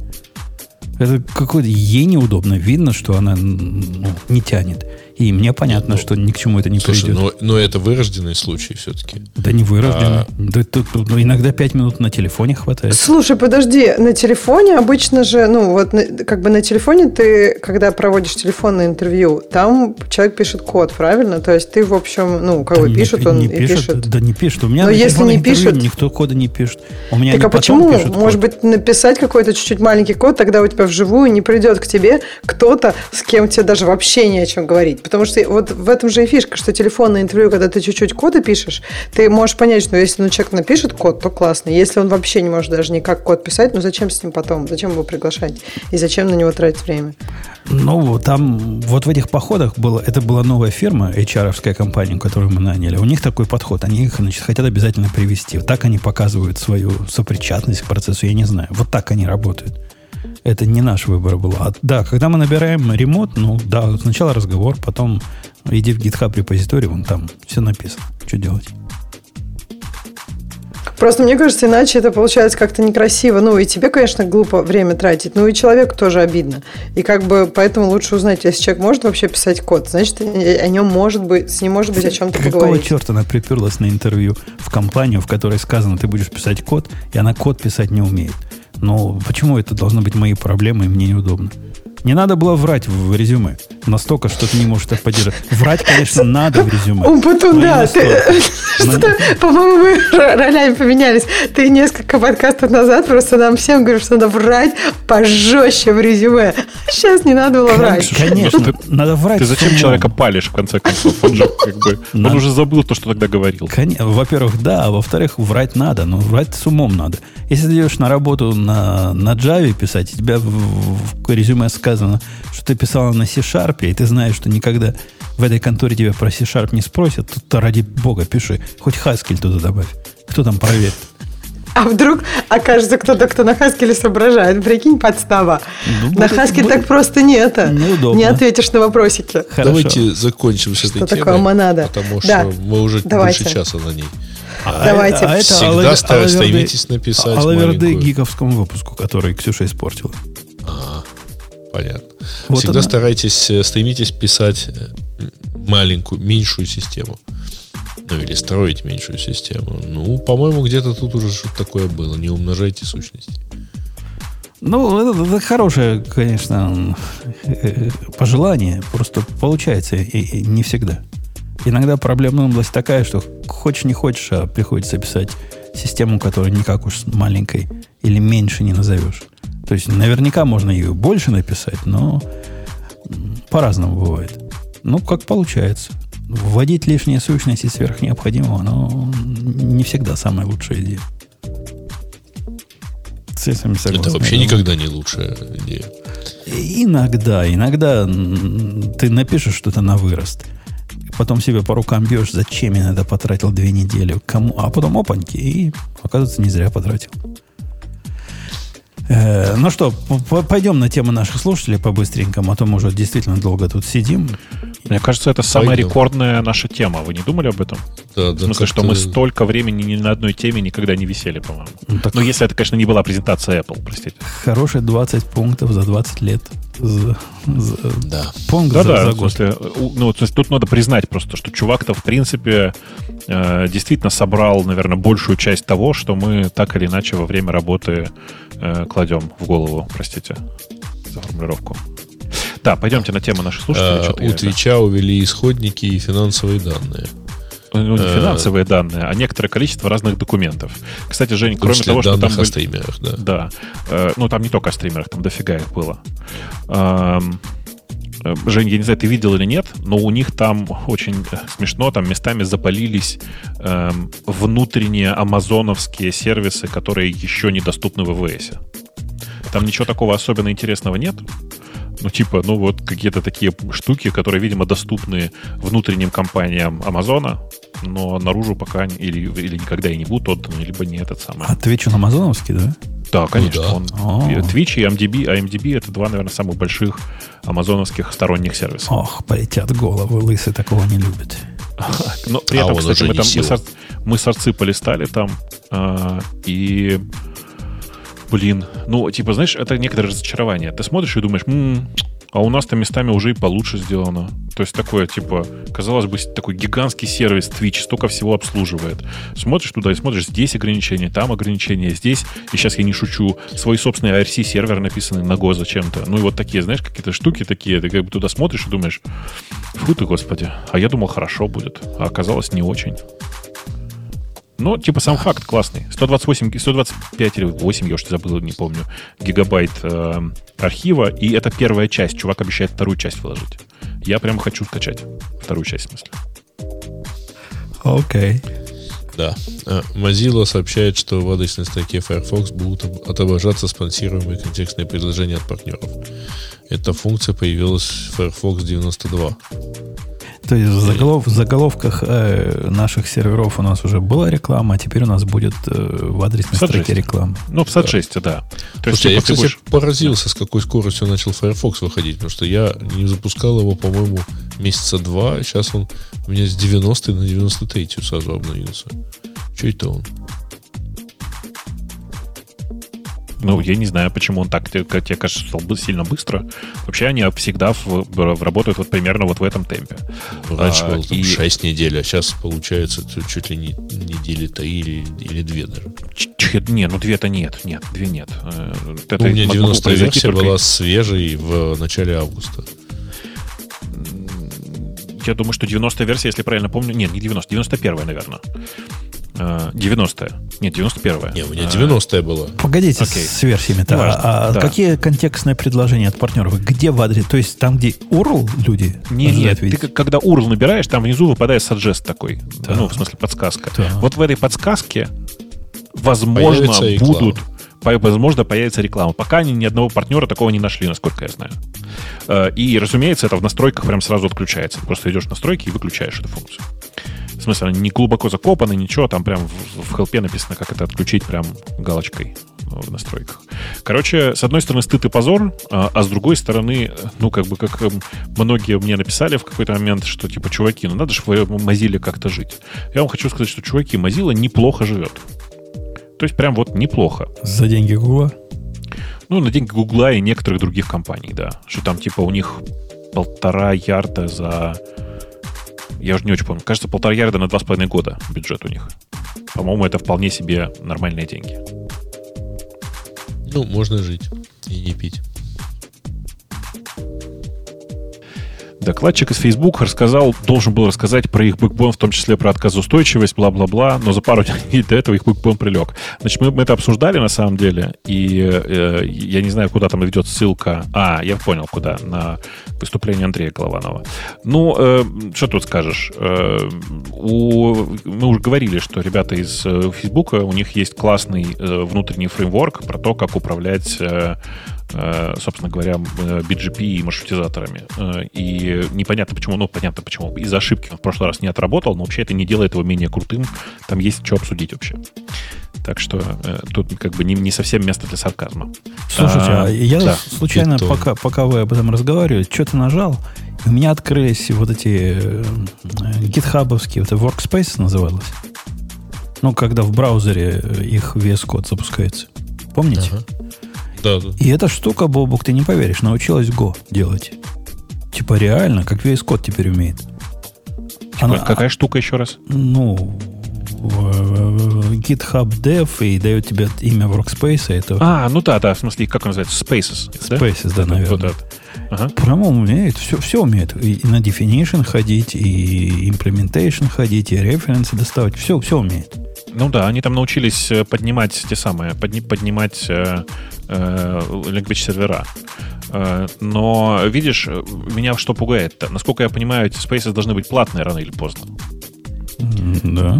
И, ну да, и с нас, кажется, просто пока деньги не берут. Но вообще собираются. Ну, это приятный сюрприз. Если вы не заходили, дорогие слушатели, оно, по-моему, для всех уже открыто, да, эти Spaces? Ну, э, вот конкретно то, что, то, что ты говоришь, GitHub Dev, в смысле, это точку, если нажать в любом репозитории. Ты же про это сейчас. Ну, да, да, да. А, а, ну, оно открыто для всех, да. В смысле, что кажется, что оно там всем, всем доступно. Мне сегодня, кстати, от GitHub пришло, дорогой Умпудон, мы тебе, мы тебе выдаем новые issues. Типа, бета, заходи. Я зашел, как-то ничего нового не увидел. Но похоже, это когда создаешь новый проект, только можно их включить для существующего оно нету выключателя. А там что-нибудь красивенькое, нет? Что-то чем-то отличается? Не знает. пробовал пока? Там, там как-то в основном проекты как-то кишу привязываются, что-то вот в эту сторону. Я, я ничего не пробовал еще создавать. Посмотрел Понятно. только их видео. Да. Э, так, дальше питон мы пропускаем, потому что обсудили. Э, чел на расте пишет свою ос, пишет про это блок. Удачи. Улыбок тебе, Дед Макар, да. да скандалы а, теги расследования в .NET Foundation. Эм, знаете, я эту историю знаю, И иногда очень хочется побыть сексистом, но я не буду. Э, но там действительно эм, чувак уже изменил, извинился за то, что запушил свой пиар в, в репо в Reactive UI, э, но ничего особенно такого там не произошло. Ну да, это как бы чувак, который вообще-то, в принципе... Фаундер этого репозитория. Да, он, да. И, блин, как фаундерка, да? Простите за это слово. Блин. Но руки помнят, понимаешь, в мастер запендюрила, и все. Ну, ну да. Э, если коротко, то да. Э, там, ну, действительно, все не очень просто, и нужно понимать, что э, чувак в результате э, написал «извините, простите» и «до свидания».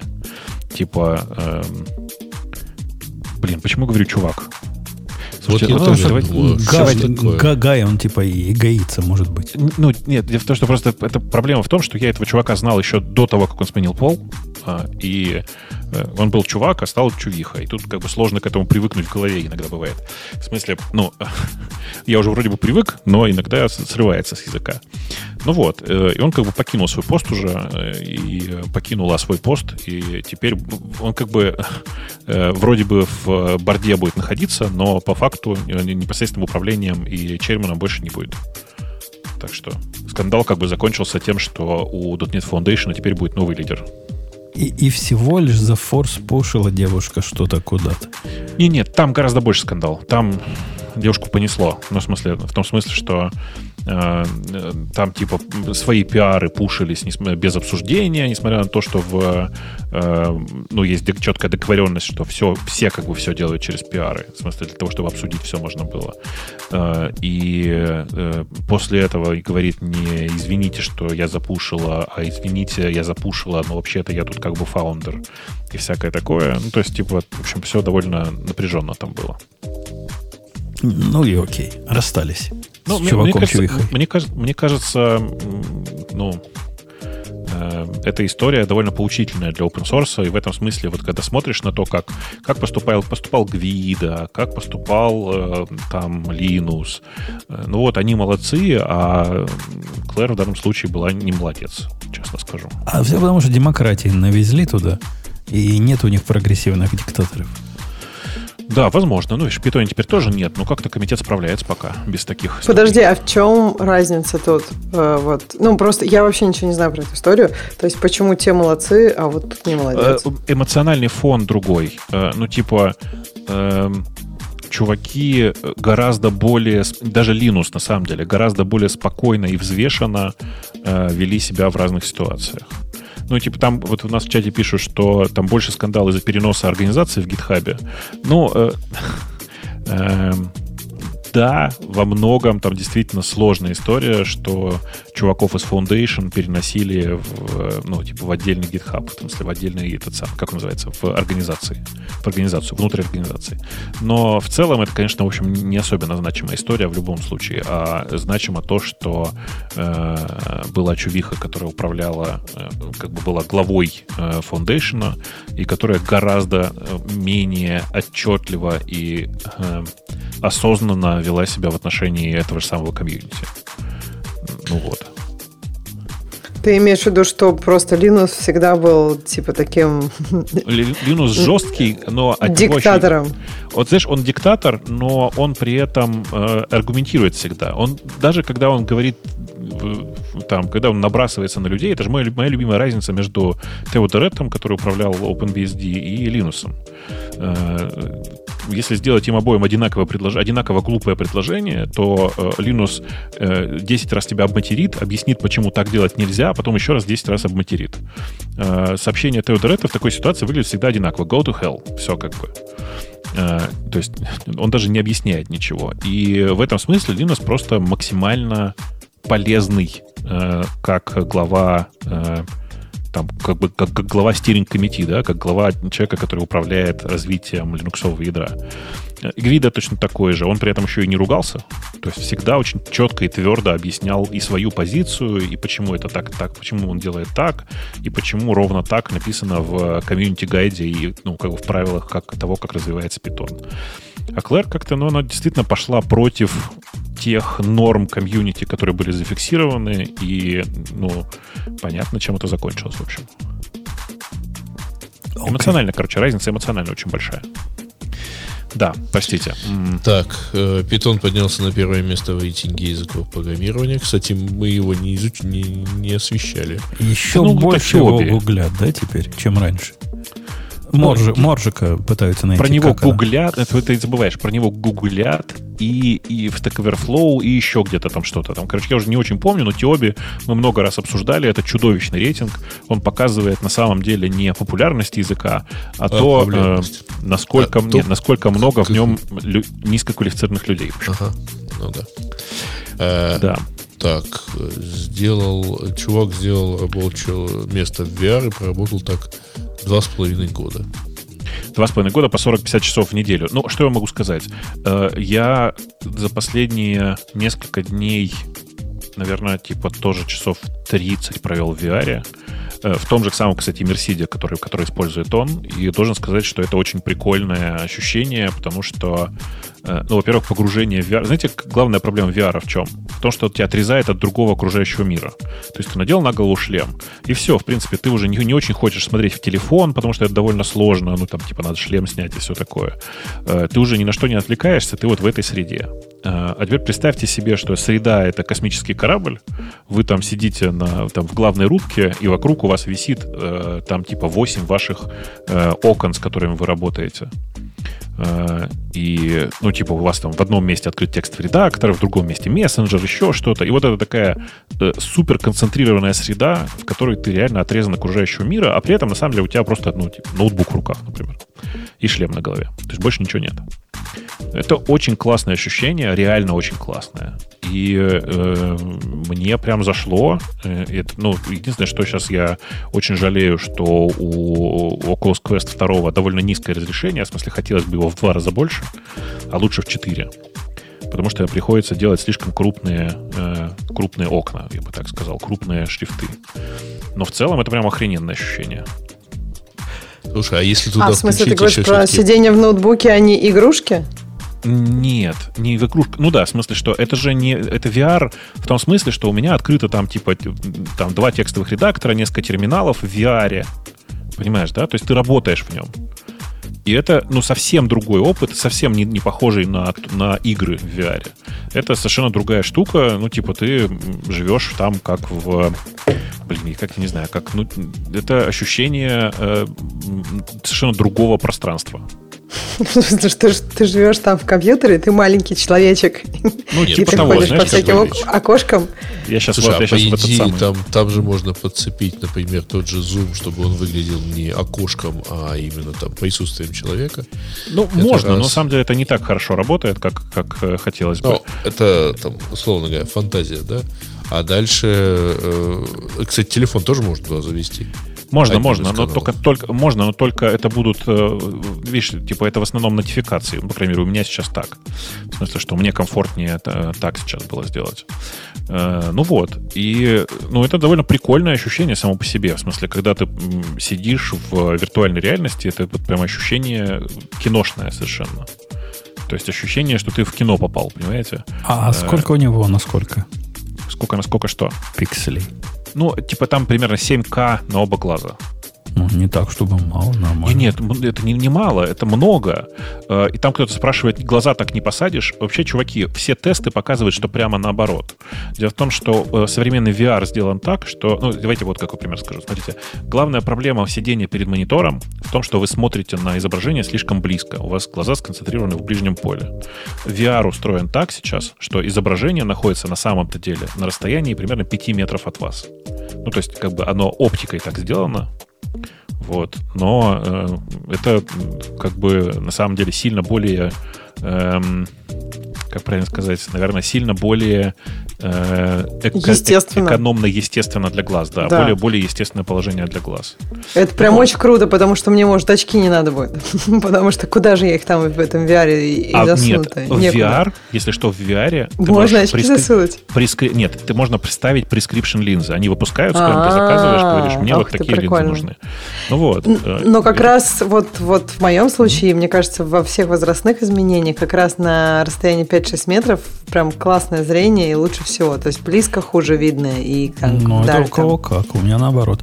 Я, я, кстати, пришел к выводу, раз уж мы завершаем сегодняшние разговоры, что iPad mini, она вообще какая-то фигня непродуманная. То есть я, я даже удивился, насколько все это плохо сделано.